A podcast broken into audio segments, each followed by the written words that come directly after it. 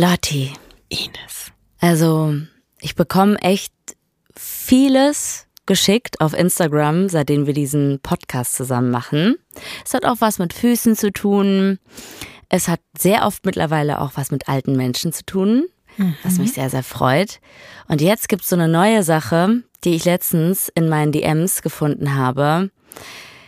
Das ist für mich wirklich ein absoluter Gamechanger und ich glaube, dass es viele HörerInnen gibt, die davon auch richtig profitieren könnten.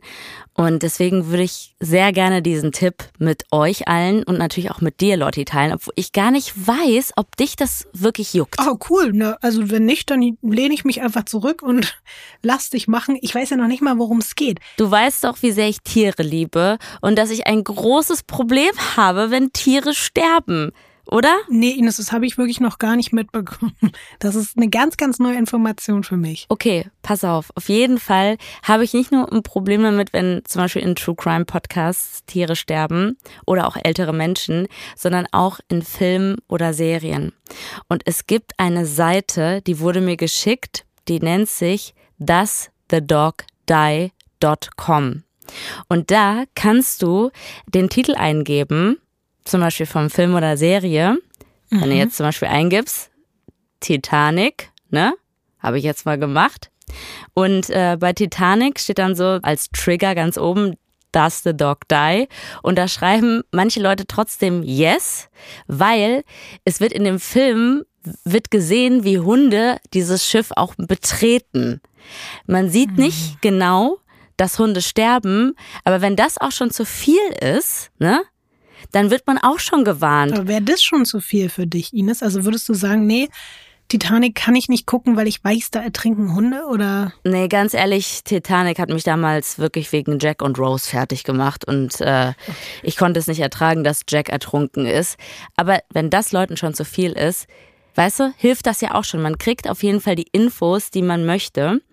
Aber es gibt zum Beispiel auch andere Trigger, zum Beispiel irgendwie Leute gestalkt werden, ob Leute angegriffen werden aus der LGBTQ-Community oder so. Also da stehen ganz viele Trigger-Warnings zusätzlich auch drin. Krass. Aber in erster Linie ganz wichtig, es geht immer darum, Gibt es da Hunde? Gibt es da Tiere, die sterben? Der Hund steht schon im, im Mittelpunkt, das möchte ich auf jeden Fall ich finde, sagen. Eigentlich sollte es diese Website für True Crime Podcasts geben, weil wir versuchen ja hier auch immer so Trigger Warnings rauszuhauen, obwohl mir auffällt, dass echt schon sehr, sehr oft Tiere gestorben sind und da vielleicht, na, obwohl doch, ich habe dich immer gewarnt vorher, aber du hast es dann trotzdem manchmal aushalten müssen. Aber eigentlich wäre das doch wirklich perfekt dafür, dass man einfach sagt, ich habe heute Bock, Weird Crimes zu hören, neue Folge und dann jagt man es da durch und dann würde es zum Beispiel im heutigen Fall heißen, hm, Tiere sterben nicht, aber vielleicht Menschen und es gibt die und die Trigger. Möchtest du wissen, welche es sind? Nee, aber ich bin gerade richtig abgelenkt gewesen, weil hier steht auch als Frage, kommt es zum Kacken in dem Film?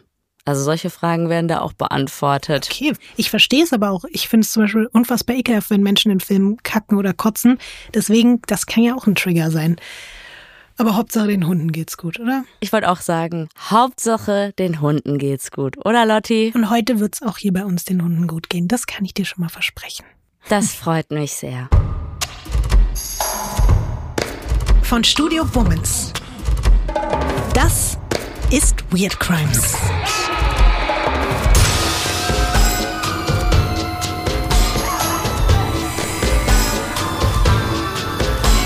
Der True Crime Podcast über die absurdesten, bizarrsten und unglaublichsten Kriminalfälle. Mit mir, Visavi.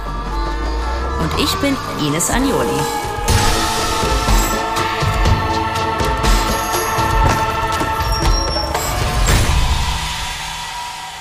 Diesmal die Reptiloiden-Verschwörung. Ines.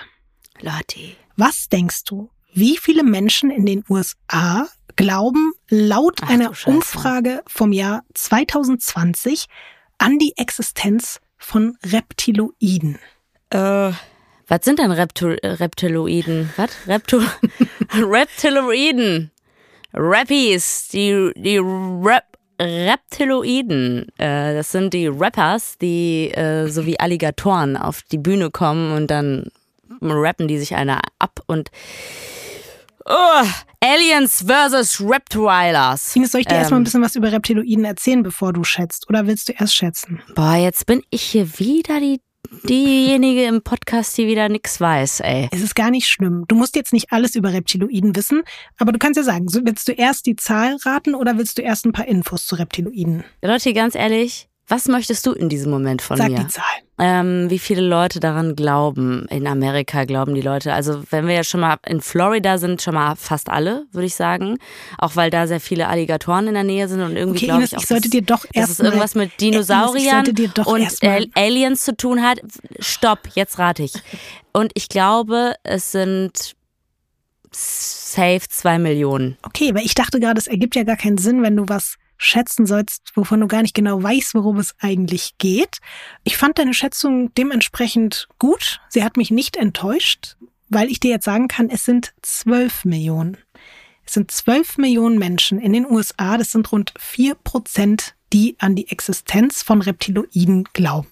Ist es halb Mensch, halb Köter, so wie Möter? Also nur mit äh, Reptilien? So in der Art. Wenn du willst, kann ich dir ja ein bisschen was über den Mythos dahinter erzählen, weil ich kann jetzt nicht einfach sagen, ja, Reptiloide sind das und das, weil es geht eher darum, dass ich dir sagen kann, Reptiloide sind Teil einer Verschwörungsideologie. Und in dieser Ideologie heißt es, dass außerirdische Echsenwesen die Gestalt von Menschen, vor allem natürlich von berühmten Menschen, annehmen und dadurch heimlich die Menschheit unterwandern und steuern würden, um sie zu Sklaven einer neuen Weltordnung zu machen. Ach, so schlimm. Dass es berühmte Menschen gibt, die vermeintlich Aliens sind, das würde mich nicht wundern. Also habe ich ja auch schon mal gesagt, dass mich das nicht wundern würde, wenn Beyoncé ein Alien ist, weil ich sie übermenschlich finde. Ähm, hätte mich auch zum Beispiel bei Michael Jackson nicht gewundert. Witzig, beide habe ich im Zuge der Recherche zum heutigen Fall auch mal quasi auf dem Weg getroffen. Wie? Persönlich? Nee, leider nicht, aber du hast es ja gerade eher im positiven Kontext gesagt, dass du meintest, Beyoncé so als Übermensch sozusagen, aber jetzt bei den Reptiloiden, über die ich hier rede, das ist nichts Gutes, wenn dir ein Mensch unterstellt, du wärst ein Reptiloid, weil das wird eben bedeuten, dass du Teil dieser Versklavung und Teil dieser neuen Weltordnung gegen die Menschen bist. Ja, nee, das, das möchte ich nicht. Ich kann dir noch kurz ein bisschen was erzählen oder natürlich allen Menschen jetzt auch, die zuhören. Den Ursprung dieses Verschwörungsmythos gibt es einfach, und das finde ich auch schon so entlarvend, in einer Science-Fiction-Kurzgeschichte. Also da hat sich mal einfach jemand im Jahr 1929 eine Geschichte ausgedacht, die heißt The Shadow Kingdom und darin muss die Hauptfigur gegen Schlangenmenschen kämpfen, die ihre Gestalt verändern können und aus ihrem Schattenreich heraus die Herrschaft über die Menschheit an sich reißen wollen. Und was ich da auch wieder sehr lustig fand, rate mal, wo diese Hauptfigur herkommt, die gegen diese Schlangenmenschen kämpfen muss. Also aus welchem Land? Nee, es ist kein Land. Ist eine Insel? So in der Art. Ach, ich weiß. Äh, da wo der Katzenkönig, der Vater von Ariel. Richtig. Äh, nicht Poseidon, sondern Richtig. Atlantis. 100.000 Ja. Punkte. Boah, Lotti, ich bin gerade selber von mir begeistert. Bin ich auch. Muss ich ganz ehrlich Ja, sagen. Ja. auch. Und genau da soll eben diese Hauptfigur herkommen, aus Atlantis, die dann gegen Schlangenmenschen kämpfen muss. Und seit dieser Kurzgeschichte tauchen die geheimen Echsenmenschen immer wieder in Fantasy-Literatur, in Science-Fiction-Filmen und Serien auf. Zum Beispiel auch in Star Trek und Doctor Who. Dann gab's noch so eine Serie, die hieß Wie die außerirdischen Besucher kommen.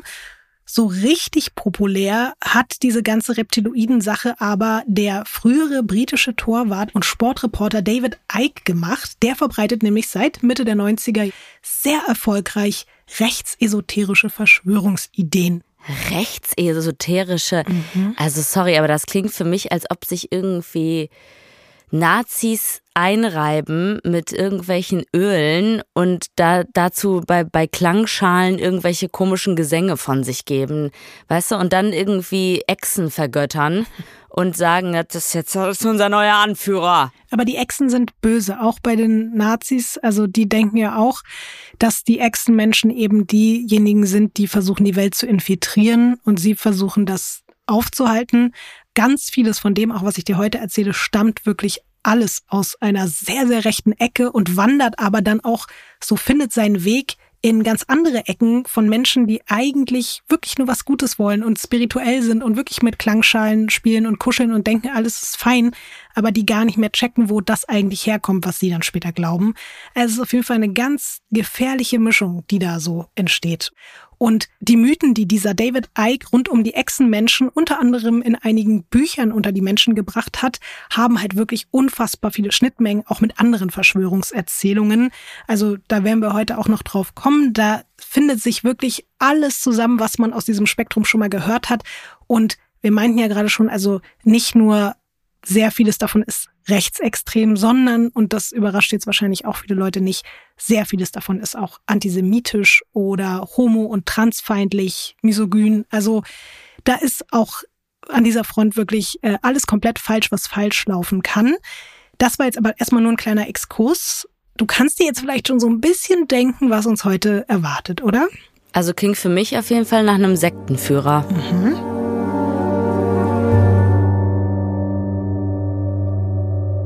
Wir befinden uns in den USA, auch eine Überraschung. Mhm. Aber erstmal wirklich lange bevor die Reptilienmenschen dort so ein großes Ding geworden sind, nämlich 1965. Und da wird im kleinen, hochreligiösen Baptistenort Chesterland in Ohio Sherry Schreiner geboren. Und wenn ich jetzt gerade sage, der Ort ist hochreligiös, dann muss ich eigentlich sagen, Sherrys Familie ist sogar fundamentalistisch religiös. Also der christliche Glaube steht bei denen wirklich über allem. Ihr Vater ist dazu ein lokaler Politiker. Er ist sogar Vorsitzender der Republikanischen Partei vor Ort. Er und seine Frau sind deswegen, glaube ich, auf mehreren Ebenen extrem streng. Aber es gibt vor allen Dingen wegen der Religion ganz viele Dinge, die nicht erlaubt sind. Filme gucken zum Beispiel. Auch Musik ist verboten. Oh ja, mein Gott. Schlimm, ich kriege ja schon wieder eine Depression, wenn ich das schon höre. Also wirklich, gut, wenn die so erzogen sind, dann kennen sie es vielleicht auch nicht, aber mhm. das ist so schade in dem Kontext, was ich dann auch ganz schlimm finde, gerade in Bezug auf Kinder, Sherry und ihre Geschwister dürfen zum Beispiel auch nicht tanzen. Ach du heilige Scheiße. Weißt du, selbst wenn die sich nur so ein bisschen bewegen und irgendwas machen, was halt Kinder so machen, weil die auch energielos werden wollen, dann ist das auch schon wieder komplett verboten. Also Kindern das mhm. zu verbieten, das tut mir so leid. Mir auch. Auch der nächste Punkt wäre schrecklich für mich, denn als Mädchen dürfen Sherry und ihre Schwestern keine Hosen tragen.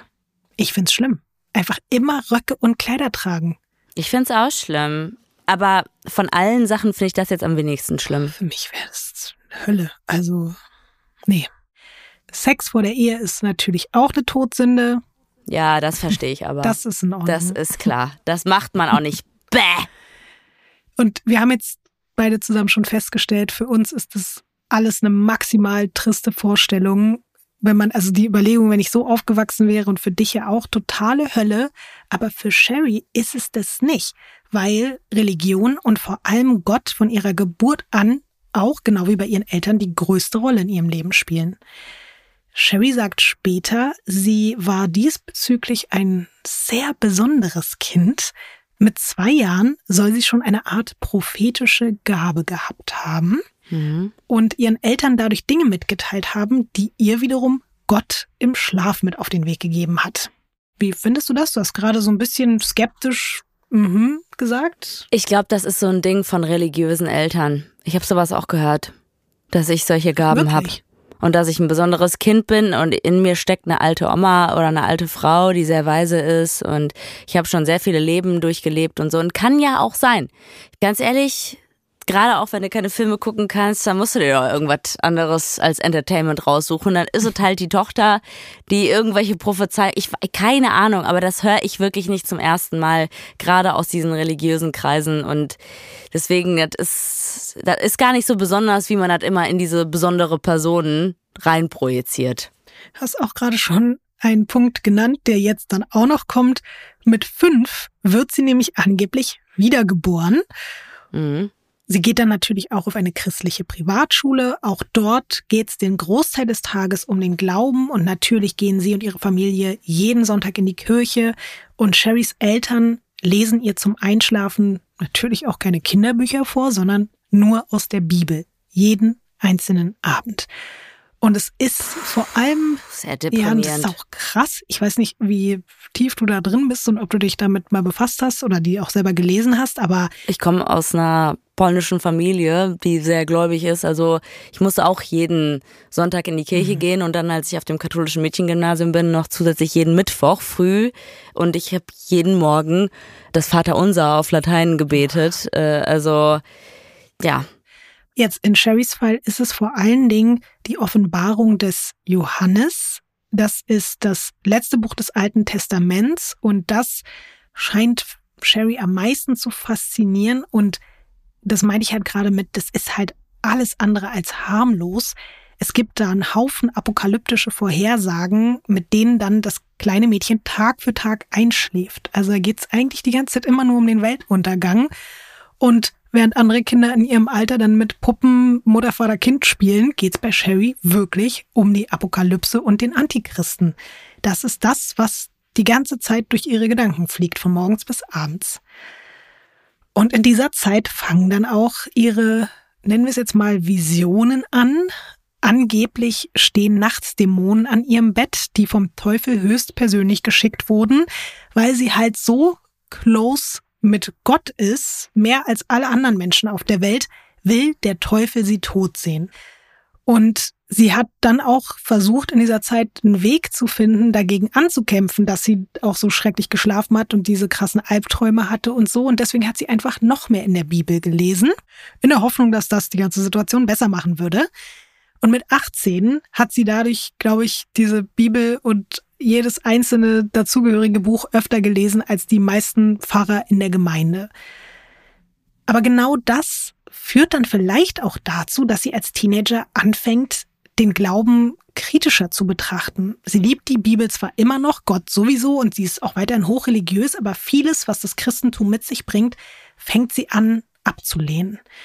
Sie bezeichnet sich deswegen mit 18 als Nonkonformistin, was eben bedeutet, dass sie nicht damit einhergeht mit dem, was halt so die allgemein anerkannten Ansichten vor allem in Bezug auf die Religion sind.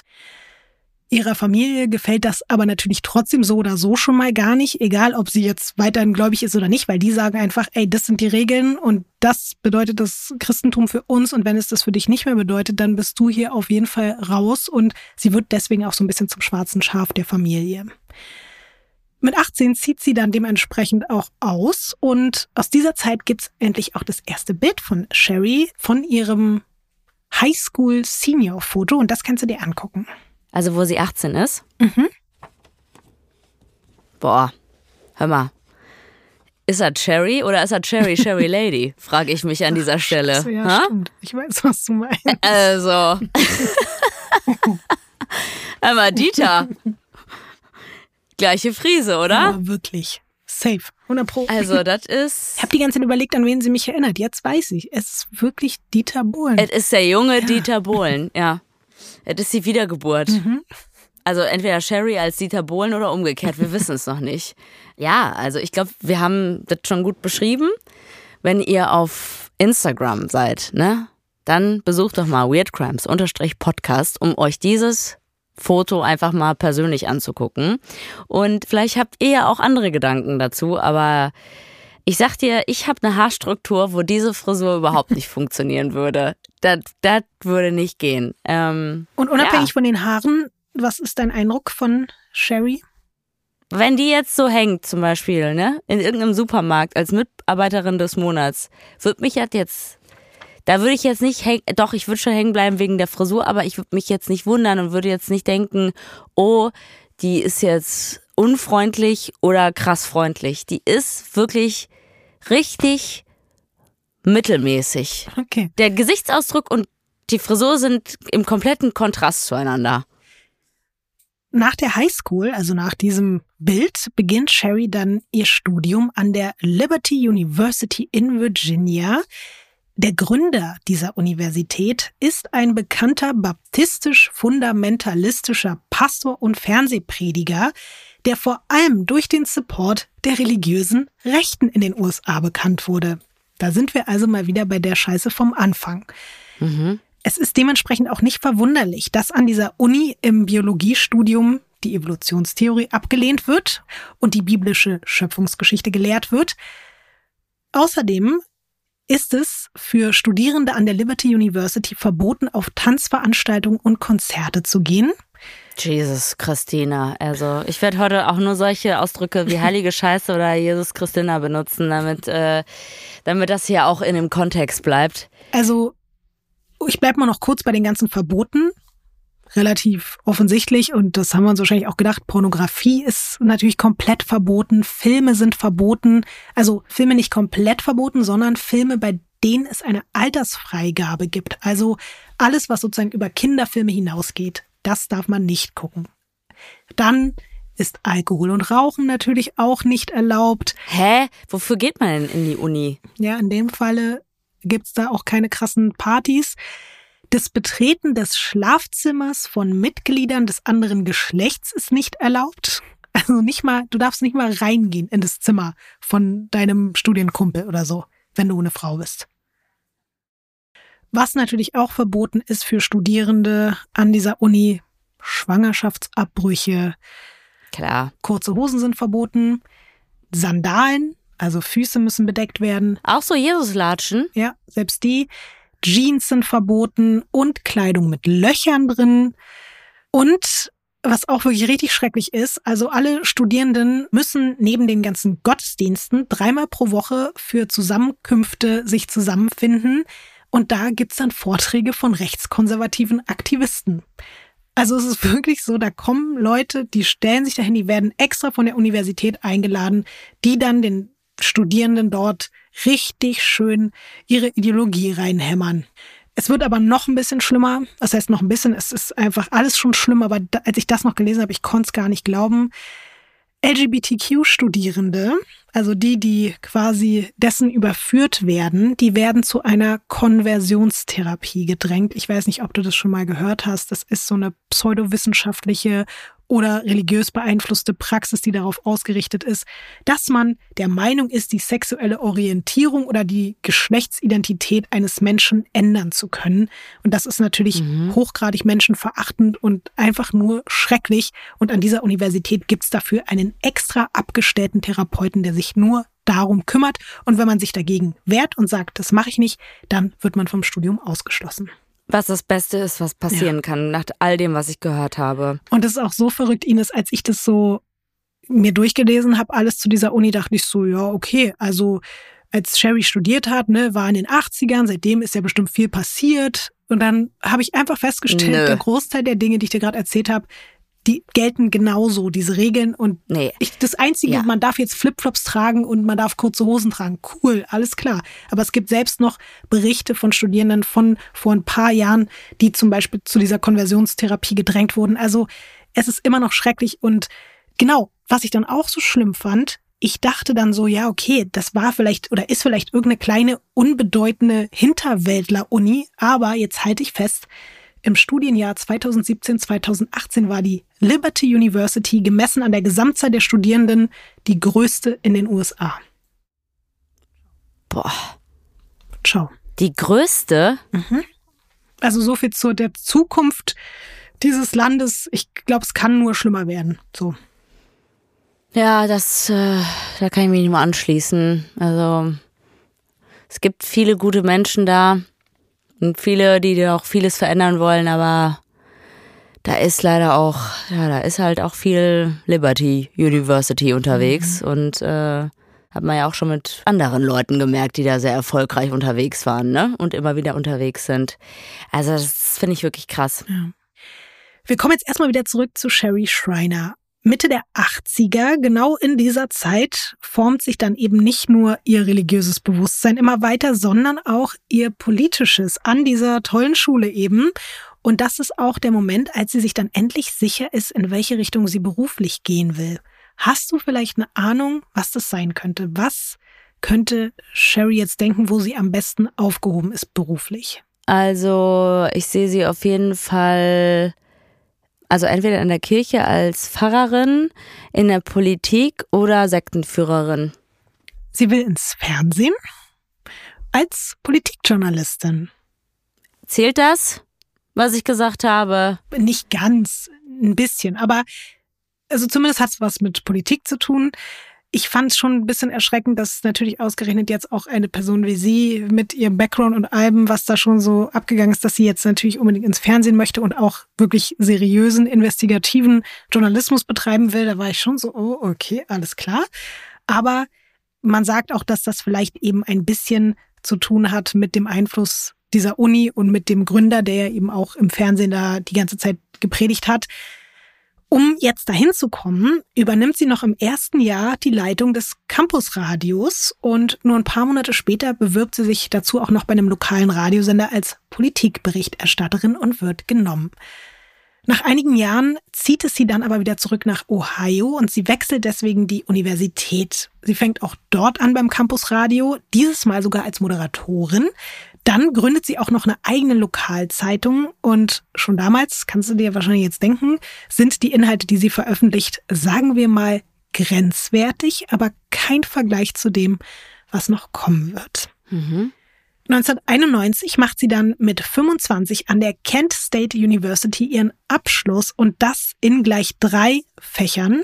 Und auch da war ich jetzt schon wieder ein kleines bisschen überrascht, nämlich in Journalismus, Strafrecht und Politikwissenschaften. Das muss man ihr halt irgendwie schon auch zugestehen. Das ist, glaube ich, nicht so eben mit links gemacht. Nö, aber das äh, heißt ja trotzdem nicht, dass es gute Menschen sind, oder? Nee, aber anscheinend ist sie schon auch ein sehr schlauer Mensch und das ist ja das Problem. Mhm, voll. Also ohne jetzt die weitere Geschichte zu kennen, kann ich mir aber schon vorstellen, dass die Entwicklung von ihr jetzt nicht positiv für diese Geschichte weitergehen wird. Und ähm, ja.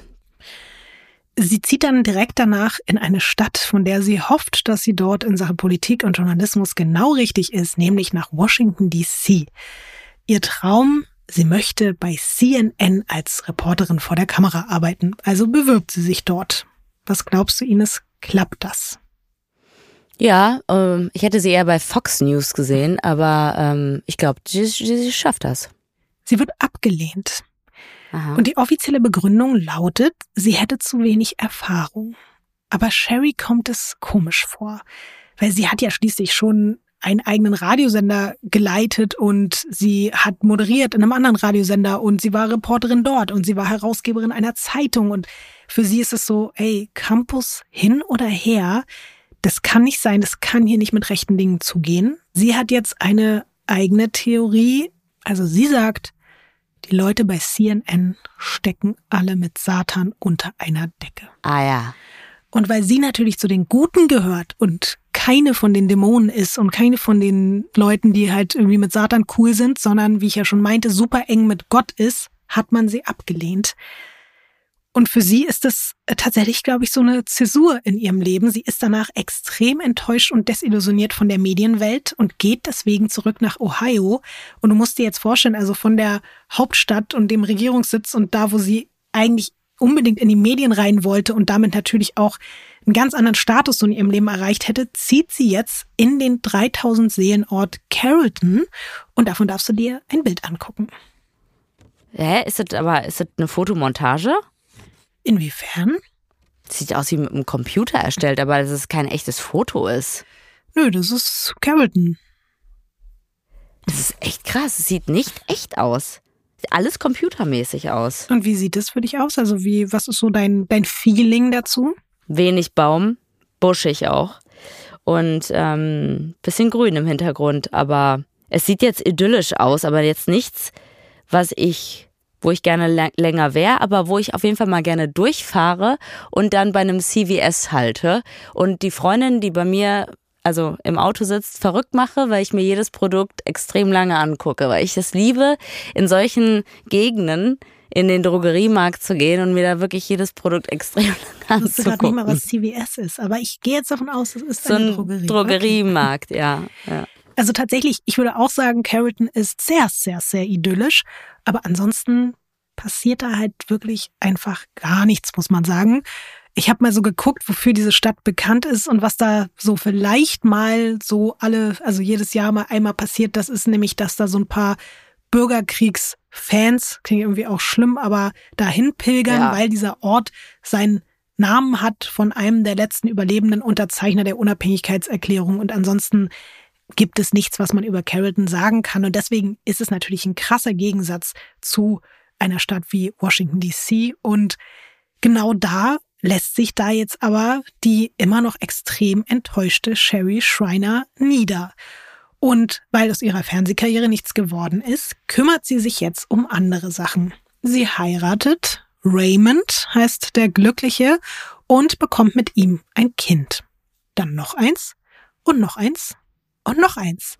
Wegen keine Kondome benutzen oder einfach wegen Wunsch? Nee, auf jeden Fall wegen ersterem. Verhütung ist natürlich auch eine absolute Sünde. Und so hat sie dann plötzlich auf einmal vier Kinder.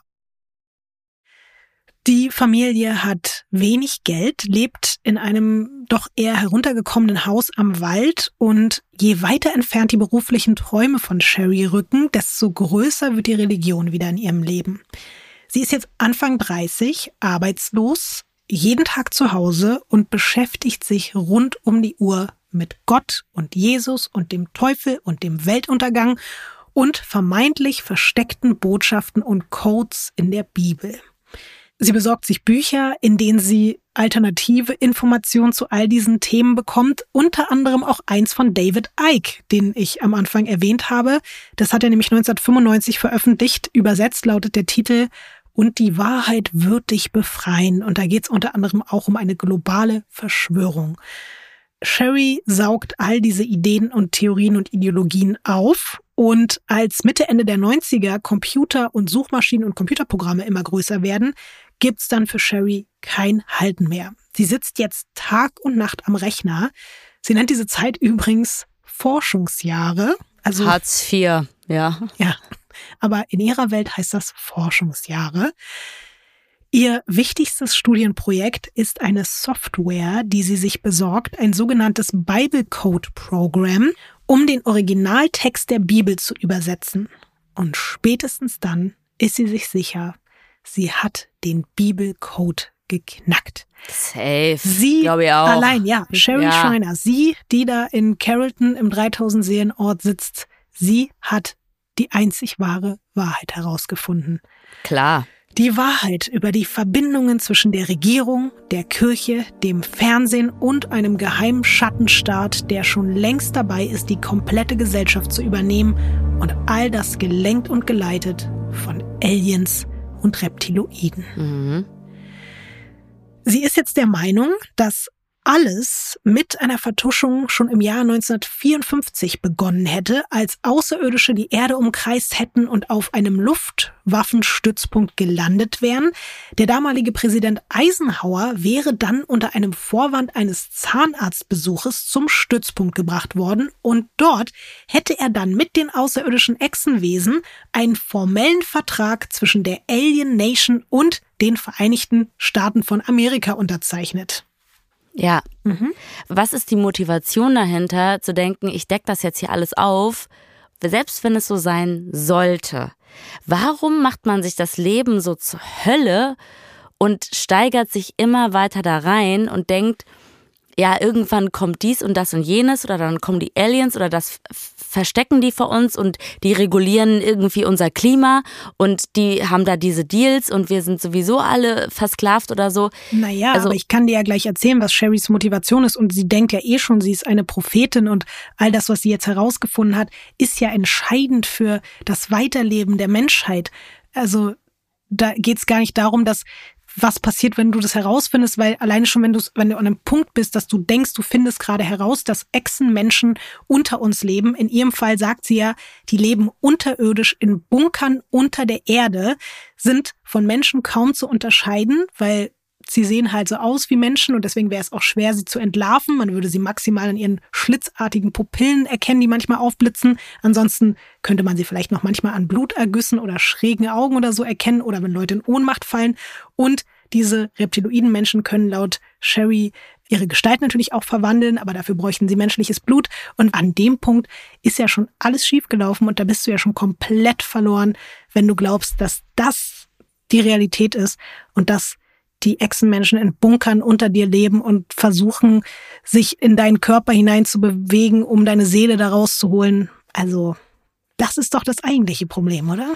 Ich glaube, ich romantisiere das auch alles wieder, dass ich sage, ich wünsche mir halt, weil ich ja selber auch leider vielleicht ein, zwei Menschen kenne, die vielleicht auch in diese Richtung gehen, nicht unbedingt mit Reptiloiden, aber vielleicht in, in andere Verschwörungsrichtungen, dass ich einfach mir ein bisschen erhoffe, dass wenn Leute so ein bisschen abdriften in die Richtung, dass man die vielleicht in diesem Moment noch an die Hand nehmen kann und sagen kann, hey, vielleicht ist alles gar nicht so schlimm und vielleicht hört man nicht irgendwie überall dazu und lässt sich davon so verleiten, sondern versucht irgendwie das Beste noch draus zu machen und seine eigene Happiness zu bewahren. Aber das ja sowieso, also ich meine natürlich auch alle Menschen, die jetzt zuhören, wenn es jemanden gibt in dem Umfeld, egal ob im familiären oder Freundesumfeld, wenn da jemand ist, der so zu Verschwörungserzählungen neigt und sich darin verliert, natürlich darf man diesen Menschen nicht einfach abschießen und sagen, ja, viel Spaß damit, sondern es gibt da ja zum Glück mittlerweile auch Anlaufstellen, die können wir ja auch gerne verlinken.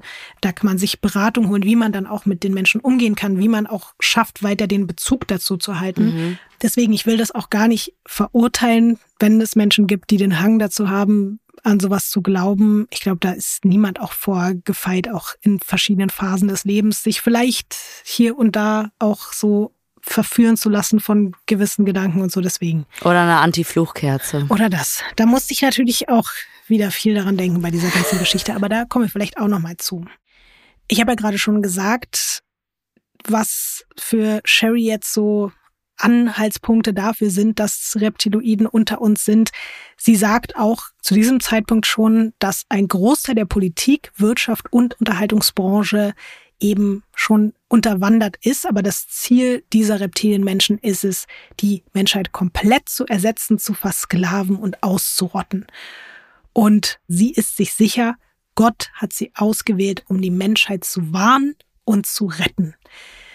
Jetzt ist ein bisschen die Frage, Ines, auf welchem Wege könnte sie das denn jetzt machen? Wir befinden uns jetzt, by the way, übrigens schon ein paar Jahre später wieder. Wir sind jetzt Mitte der 2000er. Also, was könnte jetzt Sherrys Weg sein, um die Menschheit zu retten?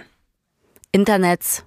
Das Internet. Und wir hören uns dazu jetzt mal einen Ton an, in dem sie so ein bisschen beschreibt, warum es jetzt auch super wichtig wäre, sie bei ihrem Vorhaben zu unterstützen. Hello everybody. I just wanted to do this video. Why you should support me. Why you should support Sherry Schreiner. I just want to do this short video. Just lay back, chill back. The Lord stood me up in 2001, 2002 to speak for him, to be a mouthpiece for him to the nations. King David was my grandfather. I am of the bloodline of David and I was born with a calling to be a prophet. And so I stood up for that calling. And so I deal with the whole alien, UFO, underground bases. I deal with the whole issue of soul scalping. Everything around the paranormal world is on this site. You know, if you want to know what I believe, I have that on my website at Sherry Shriner. What I believe, who I am. Um, this is my full-time job. I don't have time to do anything else. I've given my, my life to the Father. I've devoted all my time to this. And so I invite you to join me. Join my team as a supporter. Join my war as an Orgone warrior. And, and just support me getting out truth or news. And, and just remember that I, I love you all. And ja, bless. Okay, also echt ein super Studium gemacht, also echt dafür alles gegeben, auch schweres Studium, haben wir ja auch schon bewertet und dann von CNN abgelehnt und dann ist, ist jetzt das dabei rumgekommen. Und ich muss ganz auch ehrlich sagen, also natürlich, du wirst es wahrscheinlich auch irgendwie vielleicht nochmal übersetzen, also die, die Kernaussagen, aber ohne jetzt hoffentlich zu respektlos zu sein, das ist eine Stimme, wo ich schon sagen würde, ja, nö, ohne den Inhalt zu hören, es turnt mich schon ab, weißt du?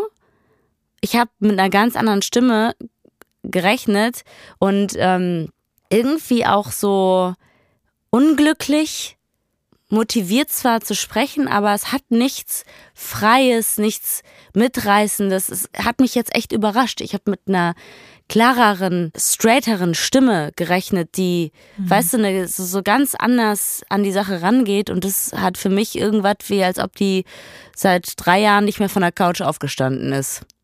Und auch so mit einem Kissen unterm Kinn da in, in ein Mikrofon reingesprochen hat. Es klingt jetzt so schlimm, aber ich glaube, ein bisschen so ist es halt auch einfach. Also, ja, da kommen wir aber auch nochmal so ein bisschen zu, zu ihrem Lebensstil. Du hast es ja gerade auch nochmal angesprochen. Sie wurde bei CNN abgelehnt und tatsächlich kann man sagen, dass das jetzt all die Jahre später wie so eine Art Rache ist, zu sagen von Sherry, okay, die Medien wollten mich nicht und jetzt mache ich meine eigenen Medien. Wir befinden uns jetzt nämlich im Jahr 2005 und zu diesem Zeitpunkt hat Sherry Schreiner zwölf Webseiten sich gekauft. Sie hat einen eigenen Blog und eine eigene wöchentliche Radioshow, die sie eben auch online hostet. Und ich weiß nicht, ob du das gehört hast, aber sie nennt sich jetzt inzwischen die Enkelin von König David. Der hat übrigens um die 1000 vor Christi gelebt. Also keine Ahnung, wie sie jetzt die Enkelin von ihm sein möchte, aber das ist auch das, was sie jetzt herausgefunden hat. Und auf ihrer Website steht jetzt auch, wie mein sehr alter Großvater König David ohne Angst gegen die Giganten seiner Zeit gekämpft hat, so werde ich mich ohne Angst und mit aller Kraft gegen die Giganten dieser letzten Tage zur Wehr setzen. Und so wird aus der Vorstadtmutter, die ein paar Jahre im Internet Verschwörungsmythen gelesen hat, hauptberuflich die Anführerin eines eigenen Internetkults. Mhm. Und jetzt ist die Frage, Ines, was glaubst du? Funktioniert das? Springen die Leute darauf an? Und du hast ja jetzt, wie gesagt, gehört, wie sie so klingt. Glaubst du, dass das zieht?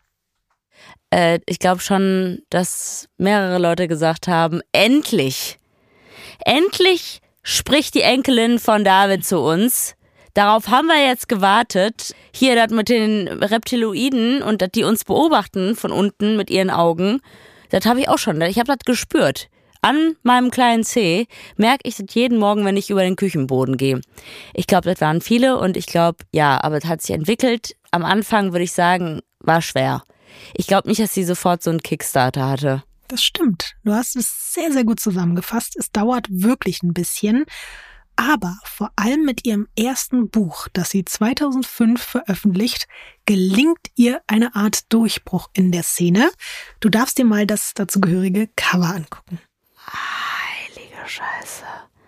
Bible Codes revealed. Oh mhm. nein. Mhm. Beschreib mal, was du da siehst. Ja, also erstmal ein wirklich beschissenes Cover, kann man nicht, also meiner Meinung nach. Aber das sieht aus, als ob das wirklich so selber bei Paint zusammengestellt wurde von diversen Filmcovern und dann sagt man, ja, das ist das perfekte Cover. Schrift, groß, dünn, dann mit noch hier in einem Untertitel, they shall mingle themselves with the seed of man. Also sie werden sich mit der Nachkommenschaft der Menschen vermischen. Äh, dann ist da ein Alienkopf. Da ist wahrscheinlich auch die Invasion, weil man sieht sowas wie eine Art verglühende Sterne. Ich würde mal sagen, da bricht die Apokalypse überein zusammen. Und äh, was ist das? Washington? Das Weiße Haus. Ja. Mhm. Ähm, und natürlich dann Sherry Schreiner. Noch ihr Name. Unten drunter. Soll ich dir mal einen kleinen Satz aus dem Klappentext vorlesen zu diesem Buch? Ich mach's einfach, ob du willst oder nicht. Ja.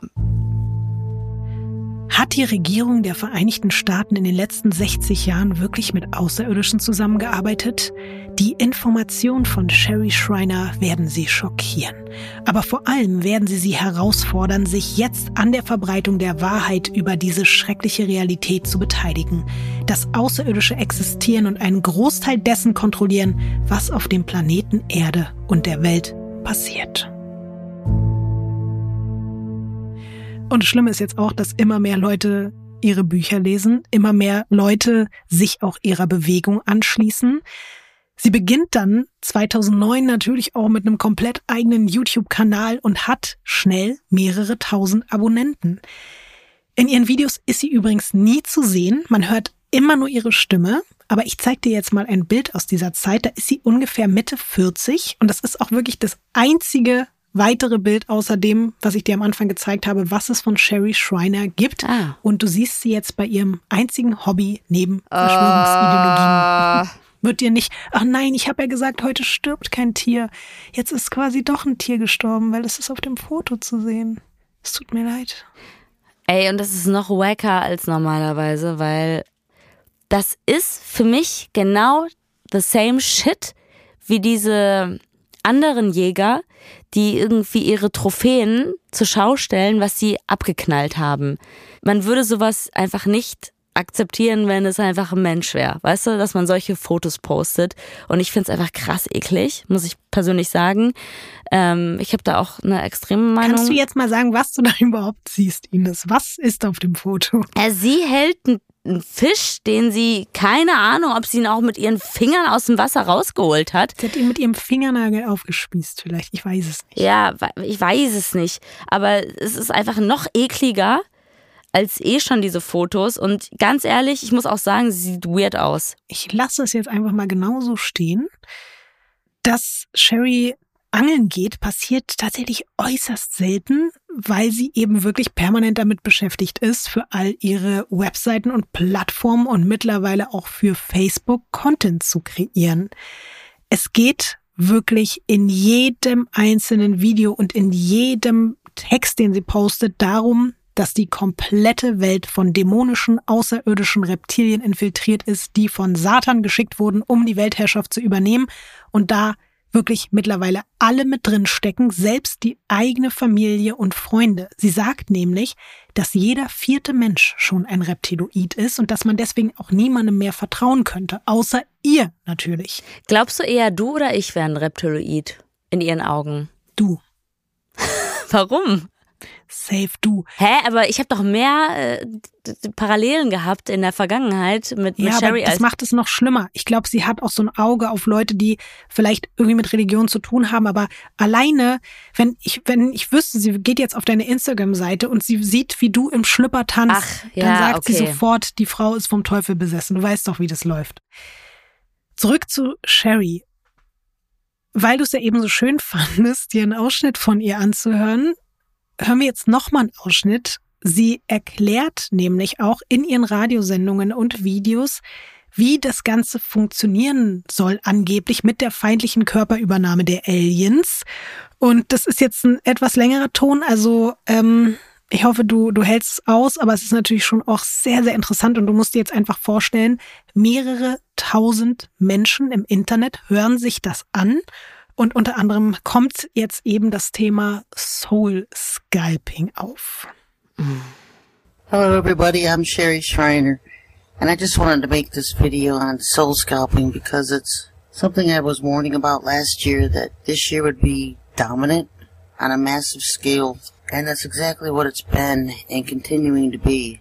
The father showed me how they do it, he showed me how they do it, and so I wrote this article. What they do is they take a snake, it's about six to eight inches long, and they shove this serpent down your throat, and it in, wraps around your spinal cord and takes control of your brain. And so that's how they do it, folks. There's two different types of soul scalping. This is the serpent kind. When they put this in you, people who have this snake in them, the serpent in them, Lucifer can embody that serpent and then overtake the person. That's how they do it. That's how he does it. That's how he possesses people. That's how he did Hitler. That's what he does to Obama. Sometimes you can hear him speaking through Obama. And that's how they do it. There's two different ways of soul scalping. This thing put in your eye, or this thing shoved down your throat. They can duplicate a human's body. They can clone them they can make them grow them in laboratories, so to speak. These are the cloning centers. But the hardest thing for them to duplicate is the eyes, the human's eyes. And so their eyes are always going to be different than ours. This is what is pretty much coming on us now in full force. Our government leaders. I was told by the Switch herself, who has a show on TV. Every single person on TV now with their own show, whether it's your own show or you're an actor or an actress, you have to sign the dotted line. You have to sell your soul to Satan to get on TV. Also, dass Obama in einem Satz mit Hitler genannt wird, mhm. das war wahrscheinlich auch nicht seine Motivation, in die Politik zu gehen. Mhm. Ey, aber Lotti, also wirklich, jetzt sind wir natürlich beide vom Radio und ich will auch nicht sagen, dass ich immer die beste Stimme habe oder immer alles deutlich ausspreche oder betone. Aber wie kann man wirklich sich die Scheiße anhören, so wie die redet und sich denken, yo, alles klar, I believe in this shit. Wirklich. Die macht dich richtig also, sauer, ne? Boah, ich würde gar nicht hinhören, weil das so belanglos von der Stimmlage ist. Wie kann die so in ihrer Welt ja auch wichtige Aussagen treffen und so reden? Als ob die das sagen würde wie, ah, ich muss jetzt hier was vorlesen, worauf ich eigentlich gar keinen Bock habe, aber ich sag's euch nochmal ganz kurz, weil ich jetzt irgendwie hier nochmal, ich krieg, ich kriege nochmal drei Euro dafür mehr, wenn ich jetzt vorlese. Also weißt du, es ist so. Ich finde ähm, so geil, wie du schon nach zwei Minuten so genervt bist, wenn ich, ey Ines, ich habe mir teilweise 45 Minuten lange Monologe von ihr reingefahren, genau in diesem Ton, genau mit der Betonung.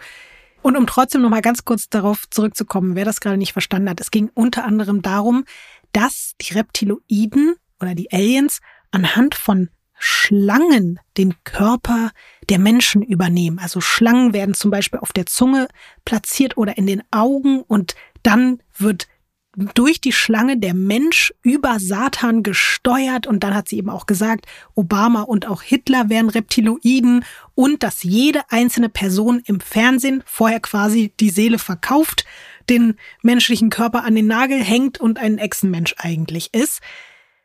Möchtest du mal ein paar Namen raten, Ines, die Sherry Schreiner in ihren Videos als vermeintliche Reptilienwesen outet? Ich kann mir gut vorstellen, dass dir da ein paar einfallen. In welchem Jahr befinden wir uns gerade? Wir sind jetzt gerade so Ende, also so irgendwas 2009, 2010 rum, sowas in dem Dreh. Mhm. Also ich kann mir vorstellen, Madonna. Richtig. Ganz weit oben mit Madonna. Steht wirklich unter Top 5 der meistgenannten Leute bei ihr die ganze Zeit. Ja? Ja. Brad Pitt, Angelina Ja, Jolie. Brad Pitt, Angelina Jolie, voll Ja. safe. Ähm, wer könnte dann noch Und noch ein paar Jüngere zu dem Zeitpunkt, also so. Backstreet Boys, Spice Girls? Nee. Aber wer bei ihr wirklich ganz, ganz oft genannt wird, die zwei wirklich neben Madonna am meistgenanntesten Leute und neben Obama, Justin Bieber, Ah. wirklich permanent die ganze Zeit und Taylor Swift. Ah, okay. Wen sie auch nennt, ist Queen Elizabeth, der Papst, Selena Gomez, Avril Lavigne, Johnny Depp und die Kardashians. Also das sind so Leute, die auf jeden Fall immer wieder bei ihr auftauchen. Was ich bei ihr spannend finde, bis dato hatte ich immer nur dieses Konzentrieren auf diese Reptilienaugen so bei den meisten Verschwörungserzählungen entdeckt, aber bei ihr geht's ganz viel auch um die Haut. Sie sagt immer, Barbie-Haut oder Plastikhaut, zum Beispiel bei einer Taylor Swift oder so dazu. Also Leute, die dann in ihren Augen keine Poren haben, das wäre dann synthetische Haut, als hätten diese Leute einen Hautanzug angezogen. Also das sind Reptilienwesen und die kriegen dann eine künstliche Haut drüber gezogen, damit sie nicht auffallen. Und was sie auch sagt, dass alle politischen Leute, die sie da auf dem Schirm hat, also von Obama, aber auch ganz vielen anderen Leuten, also ich glaube, Angela Merkel hätte sie natürlich auch schon enttarnt und so. Und die hätten alle die gleichen Narben am Kopf, weil bei denen jeweils noch eine Gehirnoperation unterzogen worden wäre. Ah. Und in deren Gehirne wurden dann Computer eingesetzt. Und diese Computer ersetzen dann das Gehirn komplett. Ja. Und das fand ich dann auch so krass, dass es dann darum ging, dass wenn zum Beispiel Personen des öffentlichen Lebens, zum Beispiel eben auch politische Menschen, einen Schlaganfall hätten, dann wäre das die Fehlfunktion des implantierten Computers. Und das ist dann der Versuch, einen Klon oder einen Reptilienmenschen wieder aus der Position rauszunehmen. Und man kann ja Klone nicht einfach töten, deswegen gibt's dann den Computerkurzschluss. So, ja. Das hat man ja schon bei Men in Black damals gelernt. Das war mit dem Zuckerwasser bei Johnny Knoxville, weißt du? Die brauchen einfach nur ein bisschen Zuckerwasser. Dann ist auch alles wieder in Ordnung. Das, das hat nichts mit einem Schlaganfall zu tun. Ich kann dir übrigens jetzt auch endlich mal ein paar Zahlen zu diesem Zeitpunkt nennen, weil je berühmter die Namen sind, die Sherry da in ihren YouTube-Videos erwähnt, desto größer wird natürlich auch ihre Reichweite. Und man kann jetzt sagen, ja, ist ja nicht so viel, aber ich finde es trotzdem zu dieser Zeit, wir sind, wie gesagt, so 2009 rum und natürlich gibt es Menschen mit mehr Reichweite, aber sie hat sich jetzt trotzdem schon innerhalb, glaube ich, von eben, es sind ein, zwei Jahre, 20.000 Abonnenten bei YouTube zusammengesammelt und ihre Webseiten werden zumindest weltweit aus irgendwie über 160 verschiedenen Ländern aufgerufen. Und sie wird in dieser Szene auch eine immer wichtigere Stimme.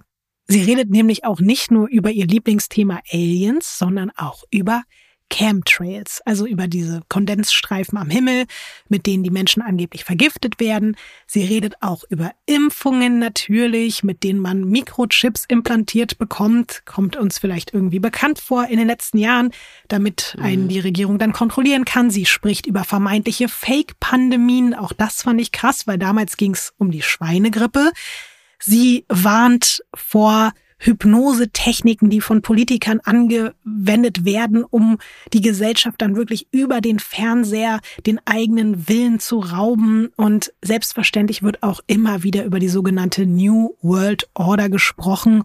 Die Erzählung, dass eben eine neue Weltordnung kommt, die wird vor allen Dingen natürlich auch wieder von rechtsextremen Kreisen verbreitet und macht den Menschen Angst vor blutrünstigen, oft pädophilen Eliten, die dabei sind, eine autoritäre Weltregierung zu errichten. Also, was ich schon am Anfang meinte, man findet bei Schreiner wirklich eine absolut wilde Mischung aus allen Conspiracy-Mythen, die es so gibt.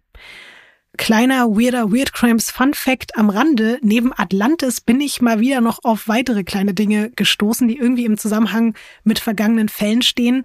In einer Radiosendung redet Schreiner zum Beispiel darüber, dass Außerirdische vom Sirius-Stern jetzt die Erde angreifen wollen würden. Da habe ich mich kurz ein bisschen gefreut, weil wir ja einfach viel über den Sirius-Stern und die Sirianer und so gesprochen haben.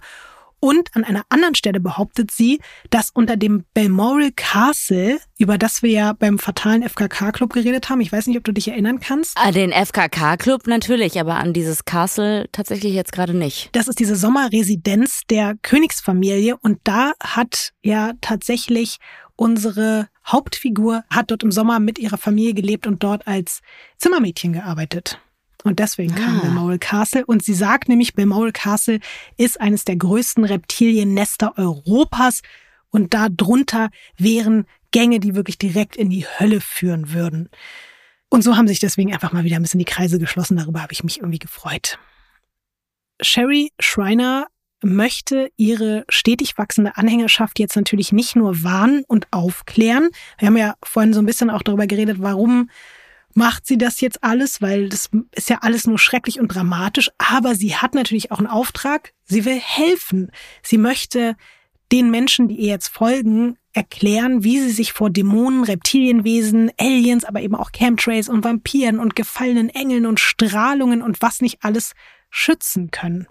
Hast du eine Idee, Ines? Wie macht man das jetzt? Wie hält man all diese fremden Mächte und Wesen ab, einen zu überfallen und einem die Seele aus dem Leib zu ziehen und saugen?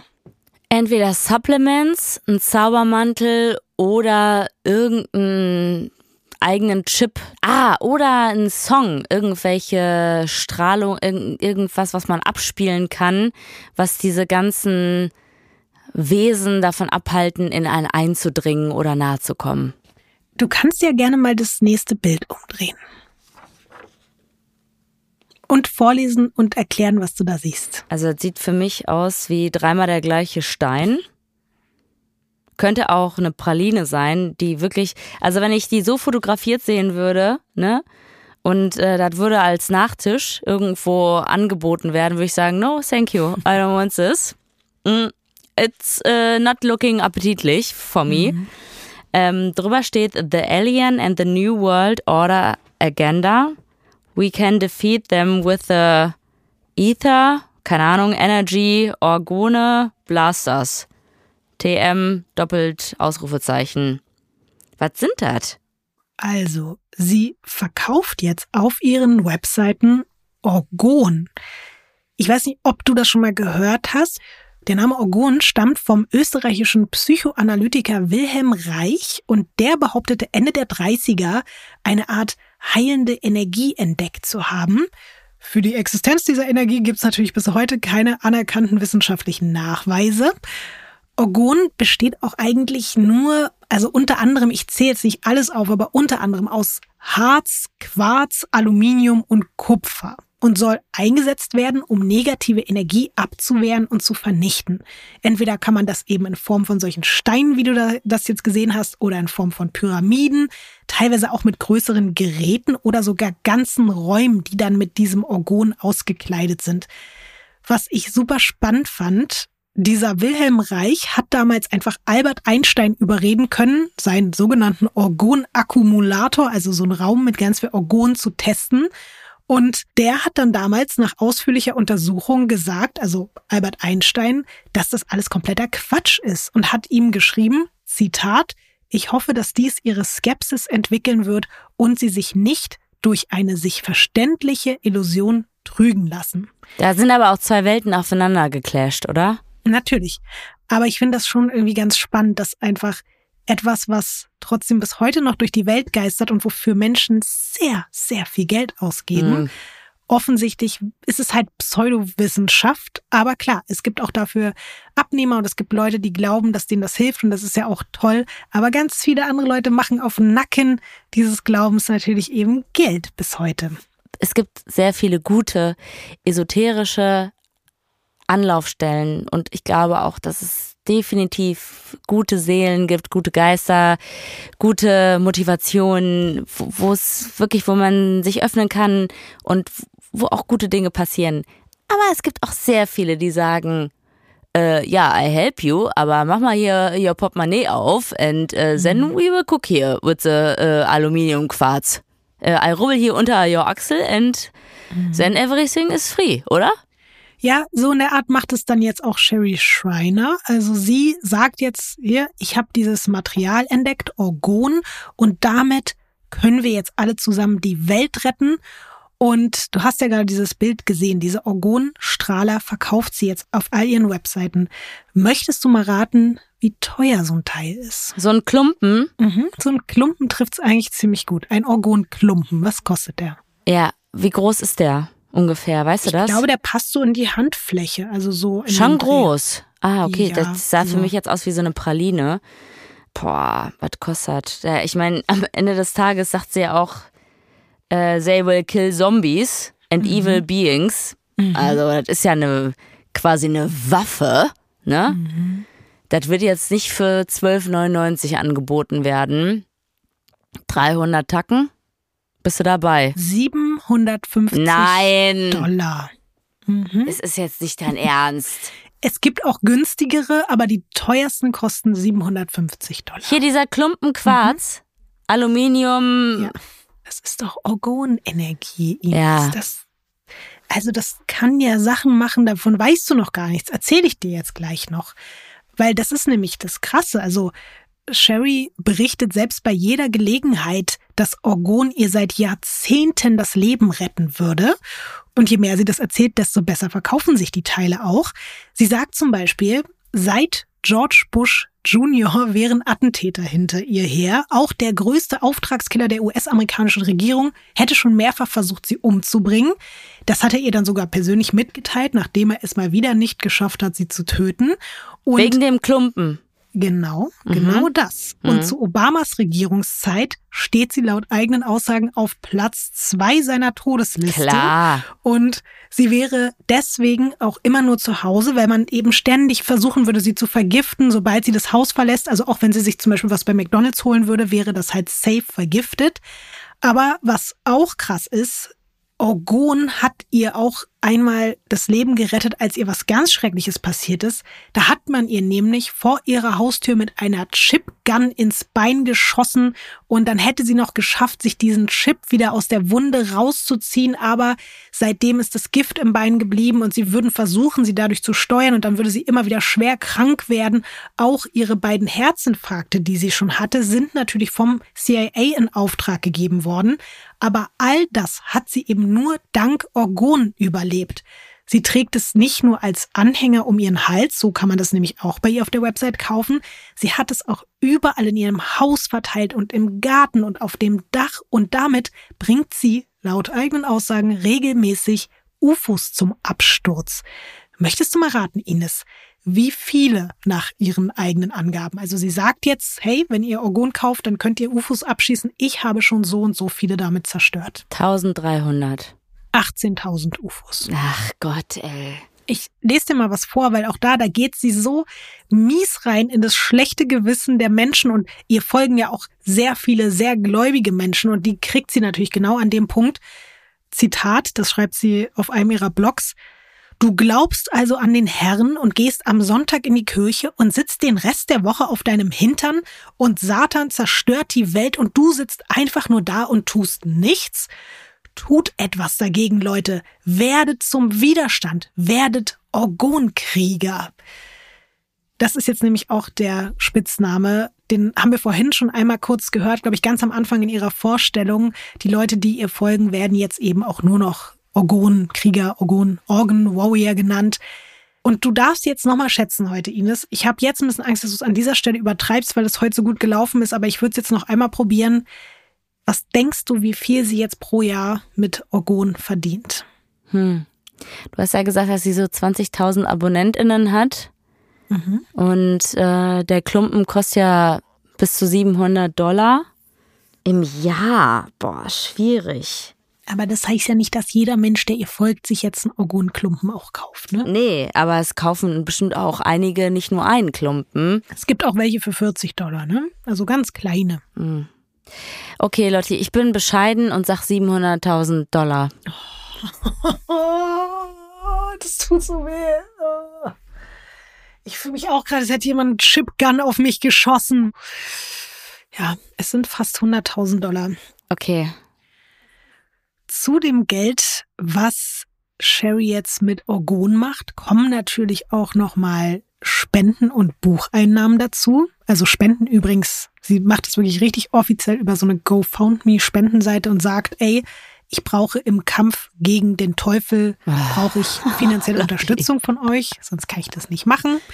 Ja, und so verkauft sie sich aber nach außen hin weiter als die Auserwählte Gottes, die das ja alles nur tut, weil es ihre Bestimmung ist und sie sich niemals an dem Kampf gegen das Böse bereichern wollen würde. Ihr Kontostand sagt zu diesem Zeitpunkt auf jeden Fall was anderes und sie verkauft sich auch noch weiterhin als die arme, mittellose Frau, die da in ihrem heruntergekommenen Haus wohnt. Mhm. Aber weil es ja jetzt so gut läuft, braucht Sherry mittlerweile auch Unterstützung, um ihr kleines Verschwörungsimperium zu führen und vergrößern zu können. Sie holt deswegen Leute aus ihrer Community mit ins Boot hinein. Und so sucht sie 2010 nach jemandem, der ihre Radiosendungen transkribieren kann. Und das musst du dir mal vorstellen. Hunderte Stunden Material, das jemand Wort für Wort abtippen soll.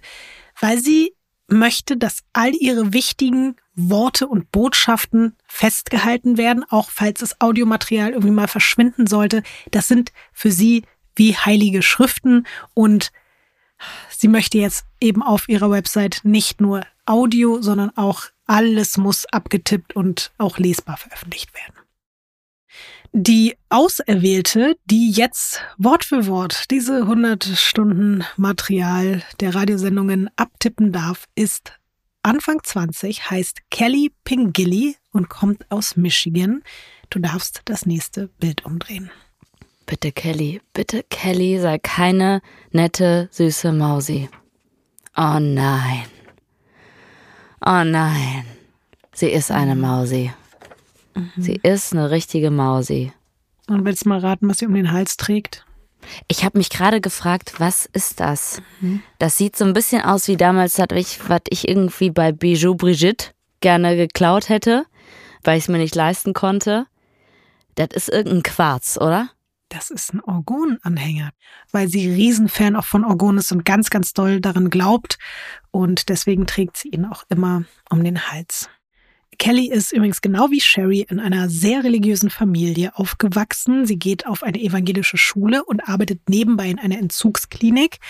Und sie weiß nicht so richtig, was sie mit ihrem Leben anfangen will. Und zu dieser Zeit sieht sie so random YouTube-Videos und da kommt ihr ein Video über den Weg gelaufen. Da geht's so um angebliche Illuminatenzeichen bei Stars, zum Beispiel bei Lady Gaga oder Kesha, wo dann irgendeine komische Stimme im Hintergrund sagt, guck mal, und da hat die eine Pyramide gezeigt und da hat die das Teufelssymbol, diese Pommesgabel gemacht und so. Und das guckt sie sich an.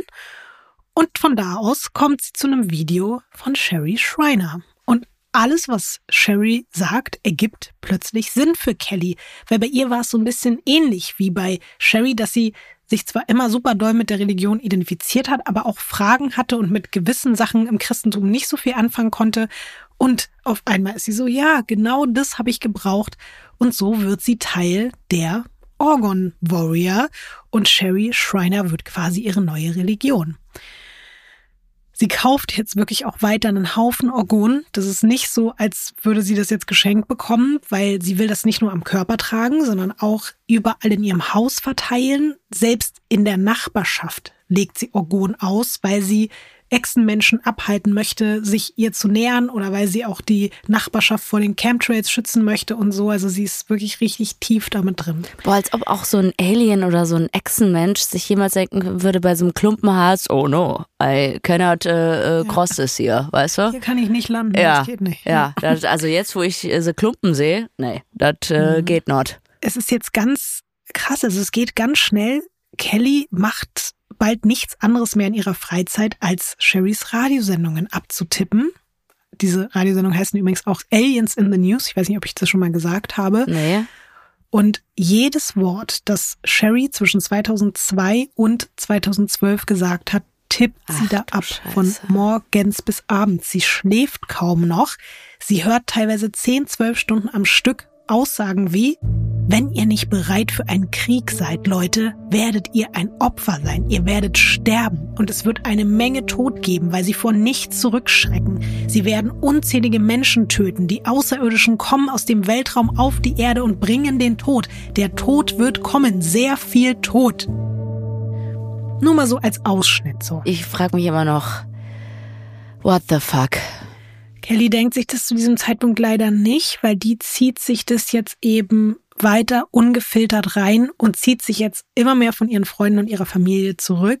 Sie geht sogar im Namen der Orgonkrieger auf missionarische Reisen mit anderen Mitgliedern, zum Beispiel nach New York oder Kentucky im Kampf gegen die New World Order und halt auch um Orgon unter die Menschen zu bringen. Also wirklich wie so Vertreterinnen reisen die da jetzt rum und bringen das unter die Leute und verkaufen das. Sie darf Sherry Schreiner sogar in ihrem Zuhause besuchen. Und das ist was ganz Besonderes, weil die meisten ihrer Follower haben die ja noch nie zu Gesicht bekommen und wirklich nur übers Internet Kontakt mit ihr. Und deswegen hat natürlich Kelly jetzt auch wirklich das Gefühl, dass sie selbst was Besonderes ist. Dass sie ebenfalls eine Art Auserwählte ist, so wie Sherry halt. Und Sherry gibt Kelly an diesem Tag, als sie da bei ihr zu Hause ist, noch mit auf den Weg, dass ihr etwas Großes bevorstehen würde. Die Monate danach hat Kelly keine Zeit mehr für irgendwas anderes. Sie muss wirklich weiterhin von morgens bis abends transkribieren, also bricht sie die Schule und ihren Job ab und oh fängt dann an, einen eigenen Blog ins Leben zu rufen, in dem sie die Lehren von Sherry Schreiner verbreitet, weil sie das Gefühl hat, es muss, müssen noch mehr Leute hören und sie will natürlich auch ihre eigenen Gedanken und Gefühle dazu teilen.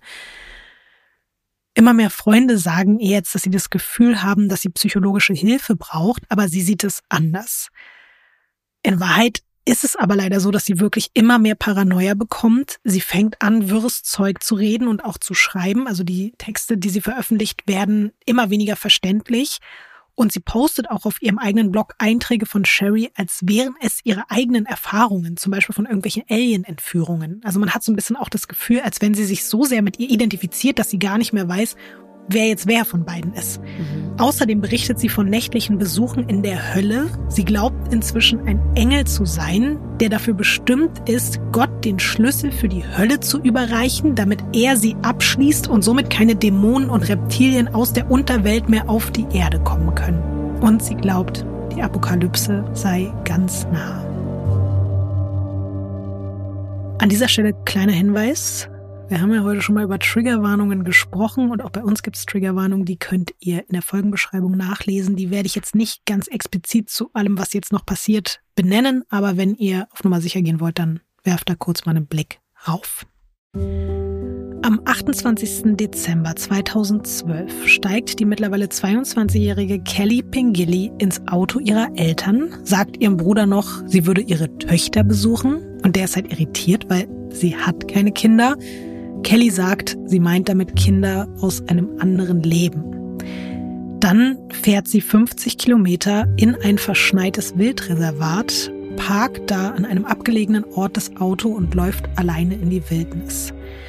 Sie sucht sich einen Platz unter einem Baum, zieht ihren Mantel aus, faltet ihn, legt ihn auf den Boden und dann schluckt sie 30 Schlaftabletten und legt sich neben ihren Mantel. Ihre Familie findet ein paar Stunden später auf ihrem Bett einen Brief, in dem steht, Mom und Dad, ich gehe weg, um meiner Bestimmung nachzukommen. Mit einem Smiley daneben. Ich liebe euch alle. Sorry, dass ich euch nicht sagen kann, wo ich hingehe. Smiley. Ich weiß nicht, wann ich zurück sein werde, deswegen will ich nur, dass ihr wisst, dass ich euch liebe. Und tut mir leid wegen dem Auto. Und dann hat sie noch ein kleines Herz gemalt. Am nächsten Morgen wird ihre Leiche von Jägern gefunden.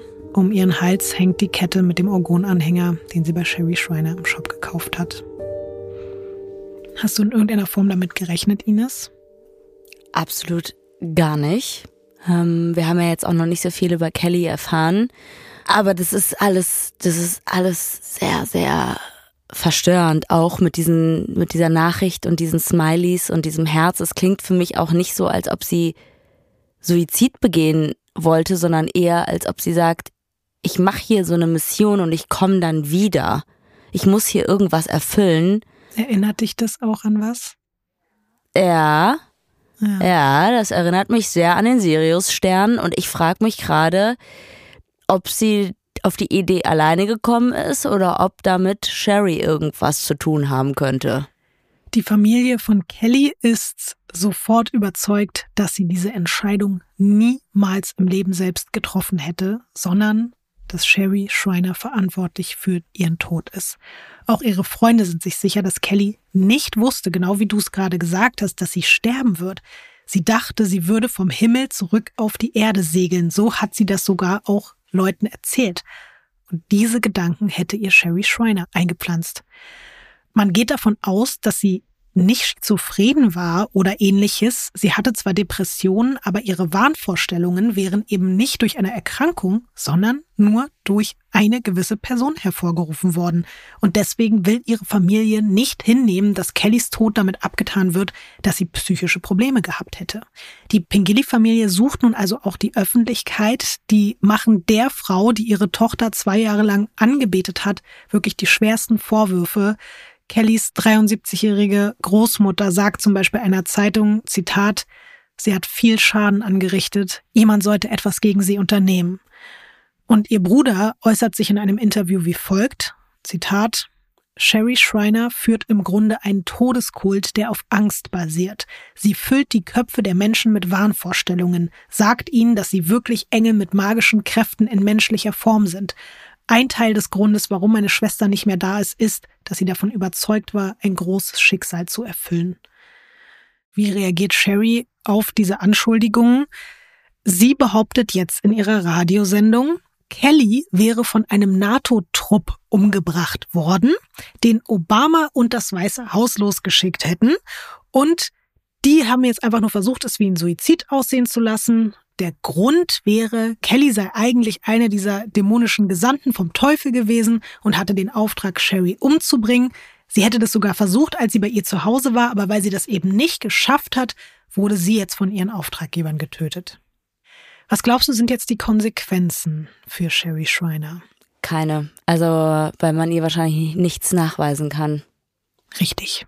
Es gibt keine Konsequenzen und man findet auch keine großen Chatverläufe oder irgendwas, die jetzt konkret darauf hindeuten könnten, dass Sherry sie in den Selbstmord getrieben hat. Und trotzdem sind sich alle Beteiligten sicher, dass das, was die letzten zwei Jahre mit ihr passiert ist und das, was Sherry Schreiner natürlich auch nicht nur spezifisch zu ihr gesagt hat, sondern was sie die ganze Zeit in die Welt hinausgelassen hat, dass all das am Ende dazu geführt hat, dass sich Kelly da in diesen Wald gelegt hat und diese Tabletten genommen hat. Und das ist natürlich erstmal für die Familie eine absolute Katastrophe, dass sie das einfach so hinnehmen müssen. Was schon wieder besonders perfide ist, Sherry Schreiner nutzt diesen ganzen Tod jetzt von Kelly, um auf ihrem Blog noch aggressiver Werbung für Orgon zu machen. Sie sagt jetzt nämlich, Kellys Tod sollte ein Weckruf für ihre komplette Anhängerschaft sein. Und ich lese dir mal einen kleinen Absatz vor, den sie, ich glaube, nur so drei, vier Tage nach Kellys Tod veröffentlicht hat. Da schreibt sie unter anderem, Beteiligt euch am Widerstand, Leute. Steht auf und wehrt euch. Wir brauchen Orgonkrieger. Ständig. Wir sind derzeit der stärkste Widerstand auf dem Planeten. Wir holen UFOs vom Himmel. Wir lösen außerirdische Raumschiffe Millionen Meilen entfernt auf. Schaut nachts in den Himmel. Gelbe, rote und orangefarbene Schiffe am Himmel, die in Flammen stehen. Sie brennen. Leute, wie kommt es, dass ich die einzige in Carrollton, Ohio bin, die nachts in den Himmel guckt und die brennenden Raumschiffe sieht? Ihr müsst aufmerksam sein. Lasst uns sie alle zum Absturz bringen, Leute. Machen wir mit der Zeit, die uns bleibt, das, was wir tun sollen. Aber bringt euch Orgon nicht nur an den Körper, nicht nur vor euer Haus, auch dorthin, wo ihr eure Lebensmittel aufbewahrt. In Kühlschränke, in Küchen, Vorratskammern. Sonst werdet ihr alle Opfer der Gifte und Mikrochips, die sie den Lebensmitteln beigemischt haben. Leute, fangt an, über Dinge nachzudenken, gegen die ihr euch wehren könnt. Bittet den Herrn, euch zu führen und zu leiten.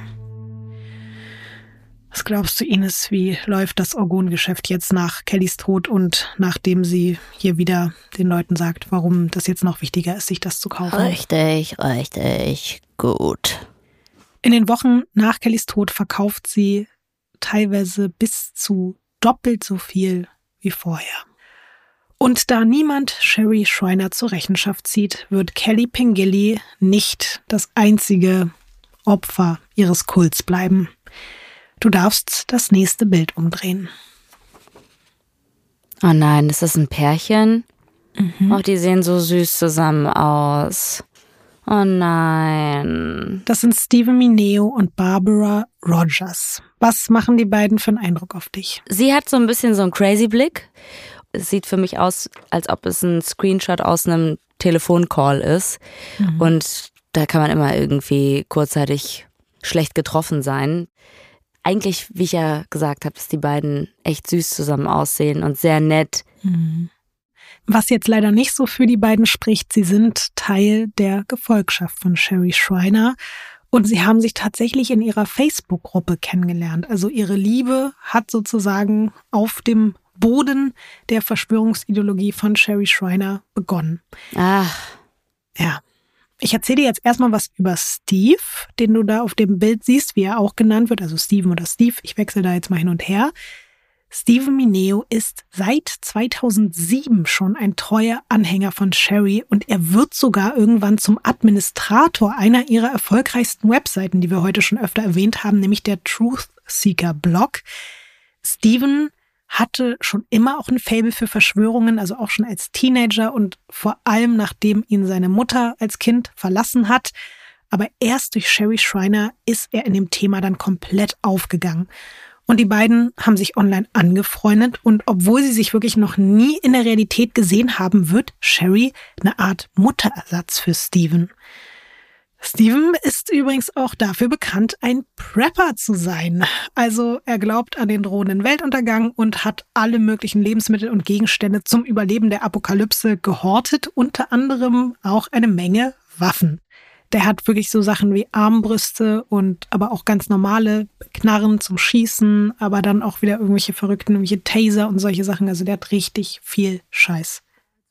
Ja, aber woher, woher nehmen die, nehmen die Leute das Geld? Der ist teilweise echt so ein krasser Tüftler, dass der sogar auch alte, kaputte Waffen so lange wieder zusammenschraubt und baut, bis die wieder funktionieren. Oh der kauft viel so altes Zeug oder, oder wühlt auch in einen Schrotthaufen rum und sucht oh sich da Sachen zusammen. Keine so. gute Kombi.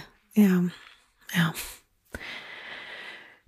Steven Mineo ist auch offiziell arbeitslos, weil er will dem Staat keine Steuern zahlen und mhm. verdient sich sein Geld aber unter der Hand. Ähnlich wie mit dem, was ich gerade gesagt habe, mit den Waffen macht er das auch mit alten PCs und Fernsehern, die er findet und repariert. Und da geht er halt auch teilweise von Müllkippe zu Müllkippe oder manchmal, wenn irgendwas an der Straße steht. Und das verkauft er dann online. Er wurde deswegen sogar auch schon einige Male von der Polizei verwarnt oder sogar mit aufs Revier genommen. Und Sherry Schreiner überzeugt Steven irgendwann, dass er am besten ganz weit wegziehen soll. Irgendwo hin, wo ihn die Polizei nicht so schnell findet und wo er in Sicherheit ist vor der Regierung, vor den Reptilien und vor der drohenden New World Order. Und das macht Steven dann auch, weil er auch wirklich hört darauf, was diese Frau ihm sagt. Und so zieht er nach Pennsylvania in die Berge. Und bevor ich jetzt dir noch gleich was zu Barbara erzähle, kannst du dir mal das, sage ich jetzt mal so, containerartige Haus mitten am Waldrand angucken, wo Steven einzieht. Ja, okay. Also finde ich jetzt persönlich nicht ansprechend. Also es wäre jetzt nicht so was, wo ich sagen würde, das ist mal ein Traumhaus. Und es ist sehr amerikanisch mit dieser Flagge auch noch da vorne. Mhm. Und auch so die Farben, ne? Es hat natürlich auch diesen Container-Vibe, auch durch diese mhm. Rillenstruktur. Dann dahinter sehen wir Bäume, vorne so einen frisierten Rasen, der, ich sag mal, mehr Deko als Leben darstellt. Und ja, es ist sehr herzlos und ich kann mir vorstellen, wie in so einer Hütte PCs, TVs und Waffen präpariert werden. Finde ich gut, dass du sagst, weil ich hatte auch direkt diesen Vibe, als ich mir das angeguckt habe. Also es ist schon so ein richtig typischer Ort dafür. Mhm. Tatsächlich stellt Steven aber jetzt dort sein eigenes Orgon her und das verkauft er dann auch in der Gegend. Und 2011 lernt er dann eben über Shriners Facebook-Gruppe Barbara kennen. Barbara ist seit 2010 Teil von Sherry Shriners Kult und auch sie ist total religiös aufgewachsen. Sie kommt aus Florida, hat drei Kinder, sie war Soldatin in der US Army, aber, da bin ich natürlich wieder hellhörig geworden, hat interessanterweise vielleicht kommt dir das bekannt vor, während sie in Deutschland stationiert war, immer größere mentale Probleme entwickelt und wurde dann aus der Army entlassen. Barbara hat danach dann auch Medikamente bekommen, weil man eben bei ihr eine bipolare Störung festgestellt hat. Aber es ging ihr dann danach immer besser. Also mit den Medikamenten hat sie sich wieder ganz gut ins Leben zurückgefunden. Auf der anderen Seite muss man eben sagen, durch diese tiefe Religiosität und durch das ganze Beschäftigen mit dem ganzen Thema denkt auch sie, sie wäre ein Engel und auch sie ist der Meinung, sie hätte zu Gott eine ganz besonders enge Beziehung, mehr als alle anderen Menschen auf der Welt. Und deswegen fühlt sie sich auch von Sherry so angezogen, weil sie das Gefühl hat, die sind sehr ähnlich, so sehr ähnlich nah dran an Gott. Am Anfang haben die beiden Frauen auch super viel Kontakt, die chatten immer wieder und Barbara stellt viele Fragen, natürlich zu den Echsenwesen, aber auch zu Orgonen und dem Weltuntergang. Auch Steven und Barbara fangen dann eben irgendwann an zu schreiben. Fünf Jahre lang chatten die beiden miteinander und sind zu diesem Zeitpunkt, sage ich mal, einfach nur Verschwörungsfreunde, aber mehr mhm. geht da auch nicht.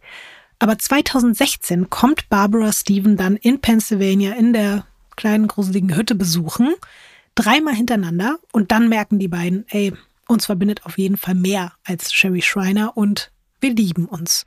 Und so werden sie ein Paar. Barbara und Steven sind glücklich in ihrem Häuschen am Wald und die sind beide weiter fleißig und stolz Teil von Sherry Shriners Orgon-Kriegern und man könnte an diesem Punkt, wie schon so oft bei Weird Crimes sagen, jetzt könnte ja alles gut werden, selbst obwohl es alles sehr krank ist, aber es, es könnte in deren komischer Welt irgendwie soweit alles gut werden. Aber genau diese kleine, heile und sehr strange Welt wird zerstört durch etwas, das passiert. Denn Sherry Schreiner behauptet auf einmal, Barbara sei ein Vampire Witch Reptilian Super Soldier, was mhm. bedeutet, dass sie ein Vampir Hexen Reptiloid Super Soldat ist und das ist sozusagen die schlimmste Stufe von allen. Also schlimmer geht's gar nicht mehr, weil all die Schrecklichkeit vereint ist.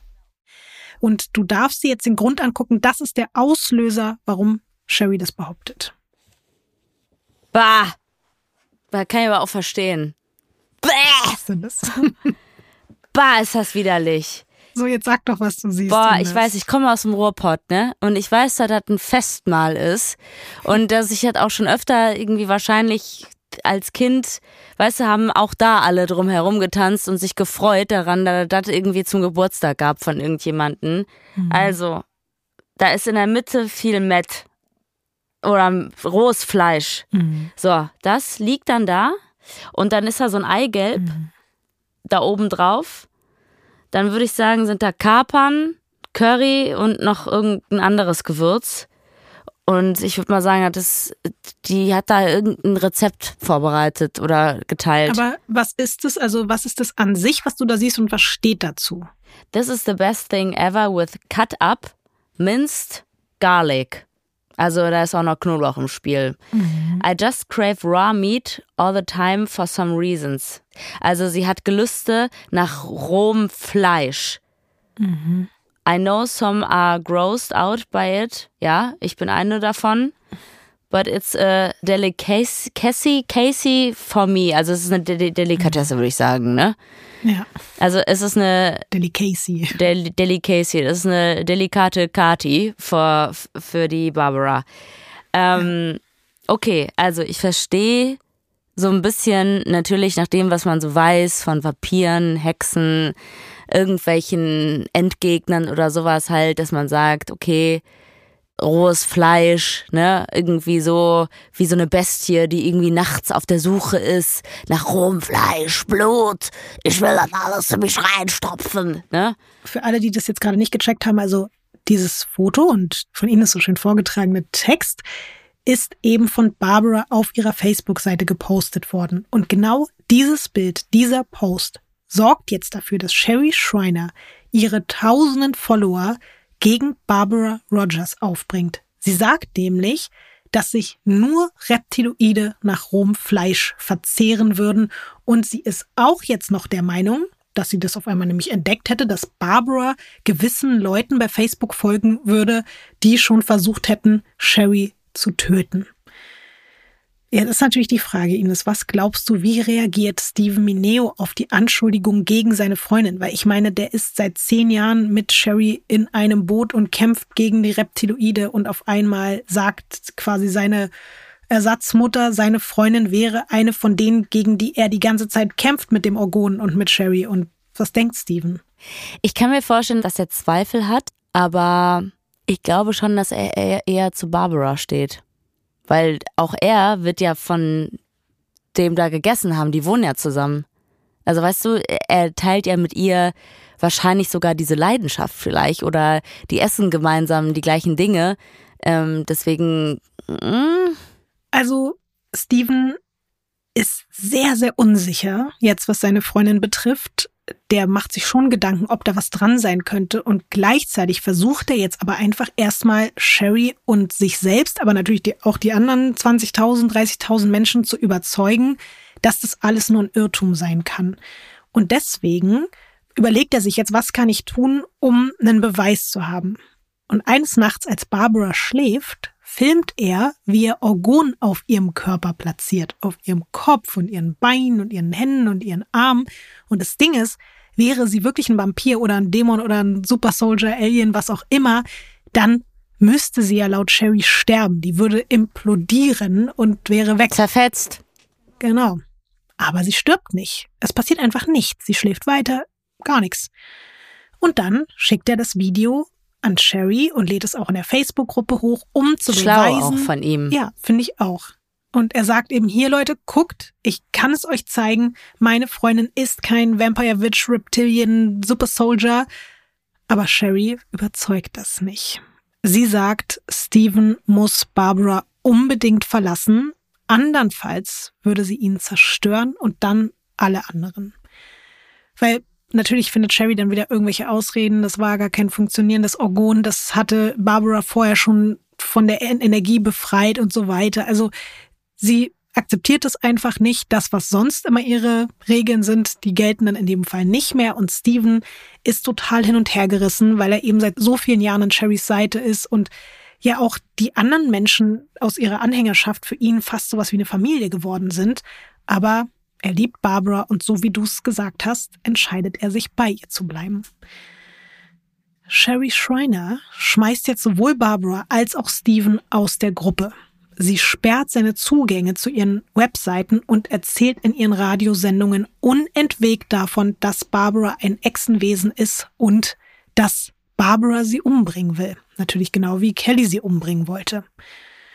Steven ist komplett fassungslos darüber, weil alles, woran er geglaubt hat, bricht für ihn gerade zusammen. Und die Leute, die seine Freundin und ihn jetzt hassen, sind ja eigentlich auch die einzigen, die genauso denken wie er. Und deswegen weiß er gar nicht mehr, was stimmt und woran er glauben soll. Und der gerät in eine komplette Krise. Sherry redet ständig weiter in ihren YouTube-Videos und in ihren Radioshows über das Paar. Die beiden bekommen daraufhin Morddrohungen. Sherrys Anhänger sprechen davon, wie sie Barbara köpfen würden, weil sie ein Reptiloid ist und natürlich irgendwie mit der New World Order und Taylor Swift und den ganzen anderen unter einer Decke stecken würde.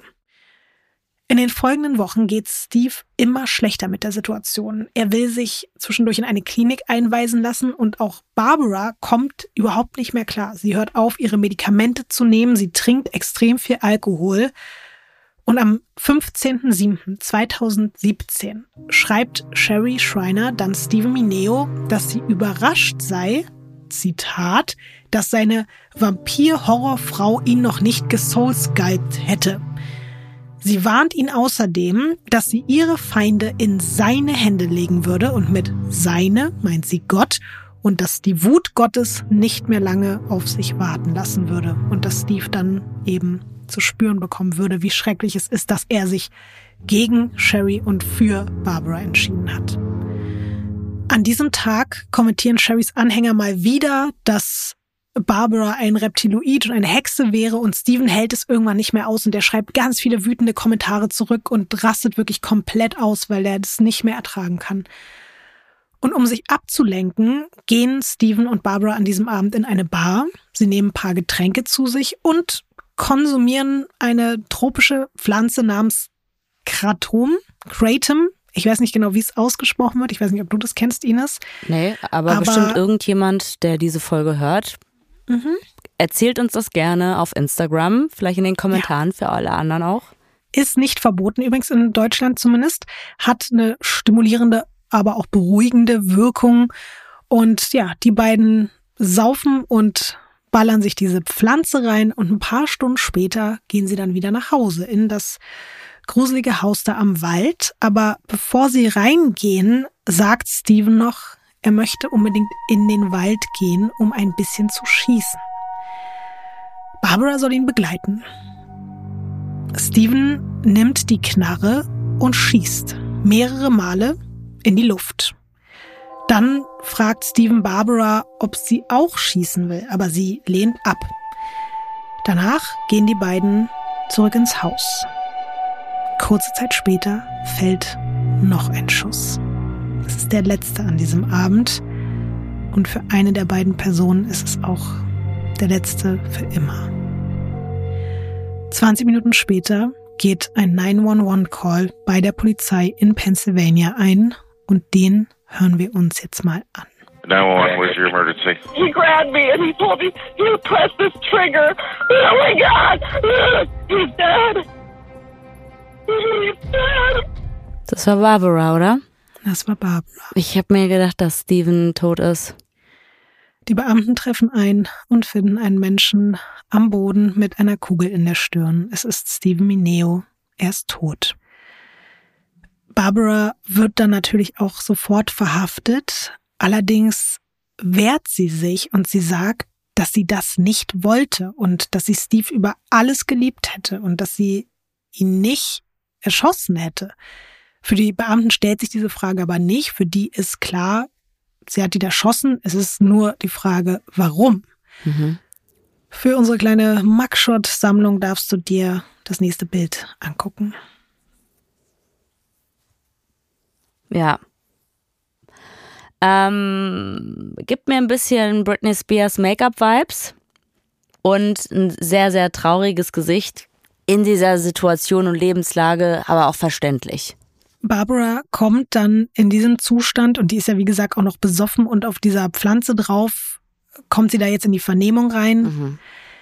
Sie sitzt dann da jetzt sechs Stunden in der Vernehmung und dann fängt Barbara an, von dem ganzen Alien-Reptilien-Kult zu berichten und von den Drohungen der letzten Wochen und dass Steve wegen Sherry Schreiner nicht mehr leben wollte. Es gibt sogar Videos, in denen er genau das sagt. In den Minuten, bevor der Schuss gefallen ist, habe er Barbara die Waffe in die Hand gedrückt, seine Hände darüber gelegt und immer wieder gegen seine Stirn gerichtet. Er habe immer wieder gesagt, sie solle abdrücken und irgendwann habe sich dann ein Schuss gelöst und das eben nur, weil er wegen Sherry Schreiner und ihrem Kult nicht mehr leben wollte. Die Ermittelnden glauben ihr kein Wort und auch Sherry glaubt diese Version nicht. Ja. Die hat eine ganz eigene Version der Geschehnisse. Drei Tage nach dem Tod von ihrem, sage ich jetzt mal, Ziehsohn, wie sie ihn, glaube ich, sogar auch selber mal genannt hat, berichtet sie in ihrer Radiosendung, Gott hätte ihr gesagt, Steven und Barbara hätten an diesem Abend Resident Evil geguckt, natürlich auch eine Serie von Reptiloiden für Reptiloiden, und dann wäre Folgendes passiert. Auch davon hören wir uns jetzt mal einen Ton an. They were in in in bed, and and these are things the father revealed to me that they were both in bed, and she was looking on her phone or whatever. She was sitting next to Steve, and she saw blood, and she got all excited. She just ooh blood, you know, and and her face contorted, and that demon started manifesting in her. And Steve looked over and he saw it, and it terrified him. Terrified him. And then he yelled, uh, Sherry was right about you. I should have listened. And it threw her in a rage. Der Ton würde dann jetzt noch drei Jahre so weitergehen, wie sie dann erzählt, wie sie auf ihn raufspringt und so Ja. weiter. Was ich so krass finde daran, also jetzt mal unabhängig von dieser unangenehmen Stelle, wo sie dann so erzählt, dass Barbara so dann diese Blutrünstigkeit in sich entdeckt hat und dann so dachte, oh, Blut.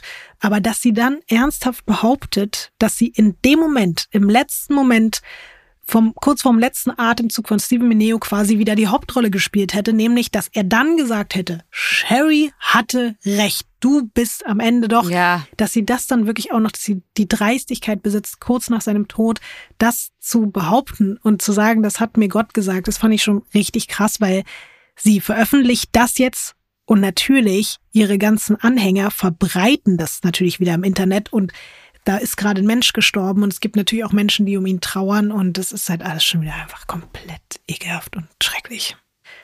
Jetzt ist wieder die Frage, was glaubst du passiert jetzt mit Sherry? Nichts. Nichts. Also nicht ganz nichts, aber erstmal juristisch auf jeden Fall überhaupt gar nichts.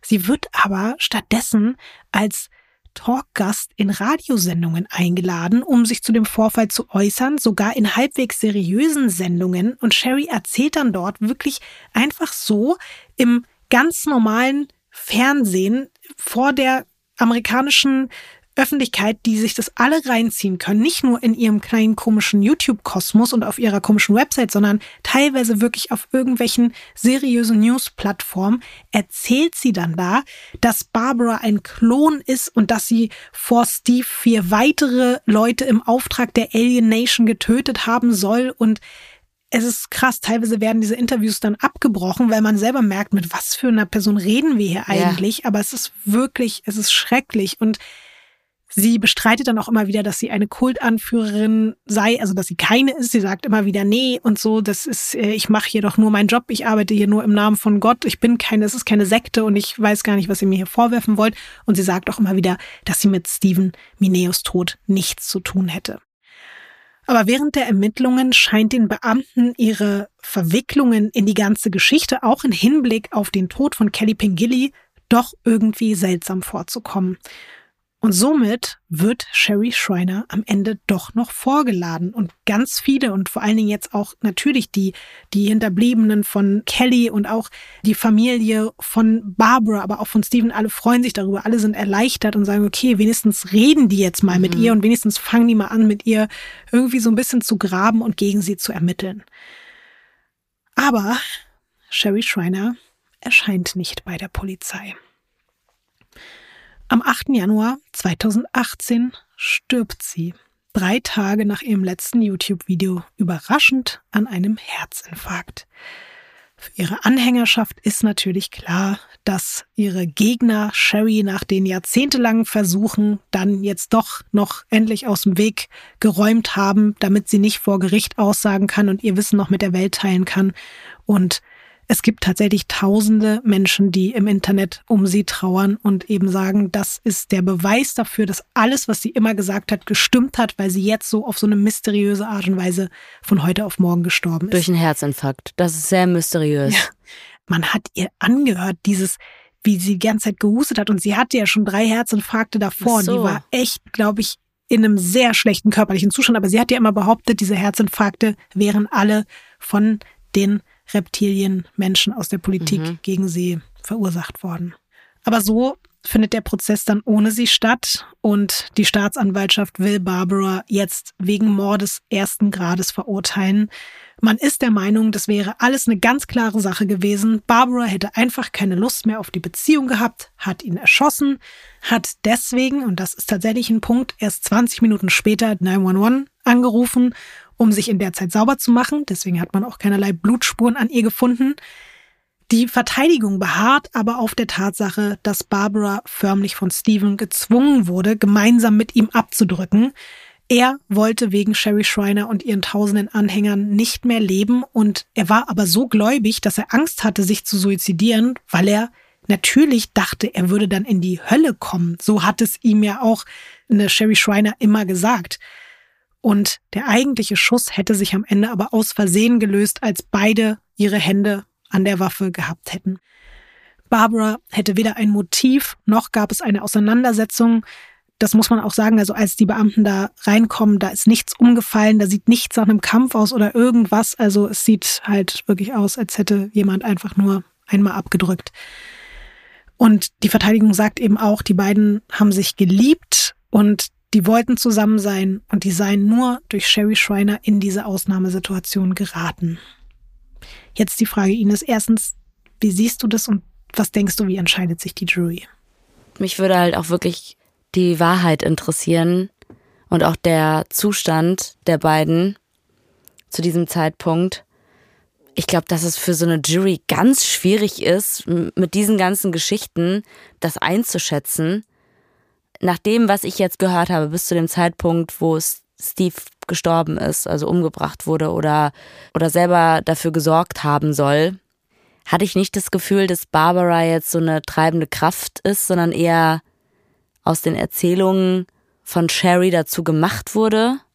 Aber heißt ja jetzt nicht, dass die Jury das dann irgendwie auch so sieht, weil die sich wahrscheinlich auch denken, was für ein fucking Hokuspokus. Und ich kann mir schon vorstellen, dass die halt sagen, nee, Barbara hat Steve umgebracht und wird deswegen auch dementsprechend verurteilt. Weil du gerade die Frage gestellt hast, so nach der Wahrheit und dem Zustand der beiden. Es gibt sogar wirklich ein Video und ich wollte das jetzt so aus Gründen des weiteren Triggerns zu dem Thema nicht hier abspielen, aber es gibt ein Video von Steven Mineo aus den Wochen vor seinem Tod, wo er wirklich original, Zitat, sagt, dass er sich wegen dieser Frau überlegt hat, das Leben zu nehmen. Und das wird aber vor Gericht nicht anerkannt, weil man sagt, es ist irgendein YouTube-Video, das, also, Hä? das hat für uns kein, keine Beweislast, so.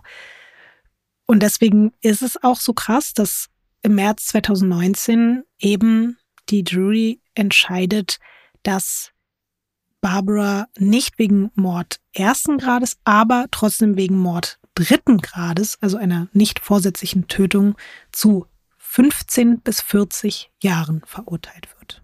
Das ist eine Spanne, oder? Was ist das denn jetzt? Also 15 oder 40 Jahre? Das ist ja schon ein Unterschied. Habe ich mich auch gefragt. Es sind mindestens 15 und maximal 40 Jahre. Das kann dann am Ende alles bedeuten. Also vielleicht wären es 15, vielleicht wären es 20, 30, ja. Aber hat sie denn jetzt abgedrückt oder mit abgedrückt? Das ist ja genau die Frage. Das kann am Ende niemand genau sagen, aber aufgrund der Gutachten vor Gericht geht man davon aus, dass sie abgedrückt haben muss. Und genau deswegen sagt man eben auch, es muss trotzdem eine Art Mordverurteilung geben. Es kann nicht sein, dass sich der Schuss von alleine gelöst hat. Es kann auch nicht sein, dass Steve abgedrückt hat. Das hätte auch nicht mit dem Verletzungsmuster zusammengepasst. Kritische Stimmen sagen aber, dass man während des Prozesses einfach nur unbedingt jemanden verurteilen wollte. Das, also, man kann wirklich, wenn man sich das anguckt und die Akten, schon sagen, dass da viel zu wenig auf die Geschehnisse rund um Sherry Schreiner eingegangen wurde. Und das hat natürlich vielleicht auch damit zu tun, dass man sie ja während der Verhandlung nicht mehr befragen konnte, weil sie da eben schon tot war. Und das ist auch das Schreckliche und, und Gruselige bis heute daran, Ines, auch wenn Sherry Schreiner tot ist, ihre Ideologie lebt halt auch wirklich bis heute weiter. Es gibt immer noch hunderte YouTube-Videos, tausende Stunden Radiosendungen, die man online sehen und hören kann. Und es gibt Gerüchte, dass ihre Kinder bis heute weiter an den Webseiten verdienen. Mhm. Heute glauben ja noch viel, viel mehr Menschen in den USA und aber auch in Deutschland und vielen anderen Ländern der Welt an Verschwörungsideologien und es ist einfach nicht ausgeschlossen, dass für manche auch Sherry Schreiner bis heute eine Art Einstiegsdroge in diese ganze Scheiße ist. Und ja, deswegen bleibt mir, glaube ich, auch zum Schluss gar nicht mehr so viel zu sagen, außer dass man auf sich selbst aufpassen sollte und auf seine liebsten Menschen aufpassen sollte im Internet und dass man miteinander reden sollte, auch wenn man mal nicht einer Meinung ist und dass man sich Hilfe suchen sollte, wenn man das Gefühl hat, dass irgendwer abdriftet.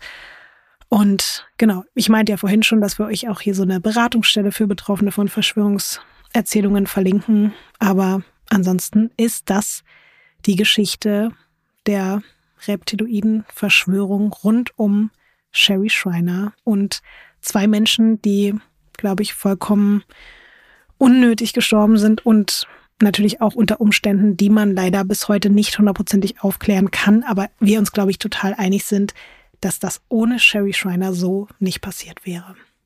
Ja. Ich glaube, man kann ganz, ganz viel sagen zu diesem Fall. Also angefangen von, wie schlimm das für kleine Menschen, und mit kleinen Menschen meine ich Kinder, denen irgendwelche Ideologien aufzudröseln und denen so viel zu verbieten, dass die keine Möglichkeiten haben, um sich selber zu entfalten. Dann möchte ich aber auch irgendwie natürlich nicht zu weit reingehen und sagen, dass Religion per se jetzt falsch ist. Ich finde es auch extrem unfair, muss ich ganz ehrlich sagen, dass wenn man sich das selber irgendwann aussucht, okay, dann passiert das halt, aber wenn man halt so erzogen wird und keine andere Möglichkeit hat, finde ich das einfach nochmal unfairer. Und nicht nur was Verschwörungstheorien betrifft, sondern allgemein finde ich so Sachen, die im Internet verbreitet werden, auf eine sehr extreme Art, die Leute versucht zu manipulieren, sehr, sehr schwierig. Und das ist natürlich heute einfach eine Geschichte gewesen, die sowas von extrem und absurd ist. Also ich finde, das ist mal wieder eine sehr, sehr typische Weird Crime Story gewesen. Und ich hoffe, dass sich viele unserer oder alle im besten Fall unserer HörerInnen von so Bullshit-Sachen nicht verleiten lassen, sowas nicht glauben und hoffentlich auch nie in sowas abdriften. Boah, ich hoffe einfach wirklich, dass solche schlimmen Geschichten zumindest jetzt auch, wenn man sowas hört, einem selber nicht passiert. Und auch niemand eben im Umfeld und ja. Und nicht ja. dafür sorgt, dass anderen das passiert. Ja. Und deswegen, es ist eine super absurde Geschichte, aber ich wusste auch, dass es natürlich auch eine super tragische Geschichte ist, weil eben, ja, es sind einfach zwei Menschen gestorben, die wirklich, glaube ich, sehr, sehr große Probleme hatten mit sich und ihrer Welt. Und dann noch ist eine Person auch zur Mörderin geworden, die auch Riesenprobleme mit sich hatte. Und es ist einfach nur alles ganz schrecklich und tragisch. Es tut mir leid, dass es kein Happy End heute gibt, dass heute nicht drei Opas überlebt haben und mit irgendeinem Hund zusammen. Doch, ich glaube schon, dass drei Opas überlebt haben. Ja, irgendwo haben drei Opas überlebt, aber in dieser Geschichte jetzt nicht. Ja, und das ist doch das ja. Schöne daran. Und es ist kein Hund gestorben. Ja, dann konzentrieren wir uns jetzt auf das Positive, passen alle auf uns auf im Internet drin und natürlich auch darüber hinaus, versuchen alle gute Menschen zu sein, keine rassistische und homofeindliche und transfeindliche und, und sexistische und antisemitische Scheiße ins Internet zu schreiben. Und das ist, glaube ich, auch ganz wichtig, weil da, ich hab, bin da jetzt nicht so doll darauf eingegangen heute bei dem Thema, aber da gab es so viel ekelhafte Kacke, die ich mir da angehört habe und durchgelesen habe, die ich eben jetzt hier auch nicht reproduzieren wollte, um diese Scheiße hier nicht noch weiter zu verbreiten.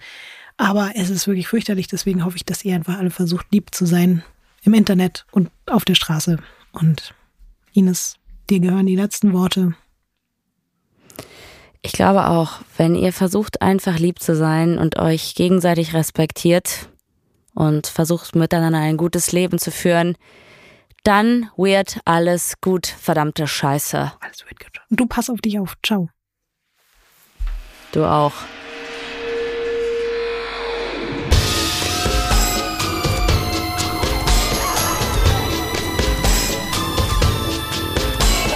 Weird Crimes ist ein Studio Womans Original nach einer Schnapsidee von Visavi und Ines Agnoli. Skript und Recherche Visavi. Executive Producer Konstantin Seidenstücker. Produktion und Redaktion Laura Pohl. Musik, Ton und Schnitt Christian Pfeiffer und Chris Kahles.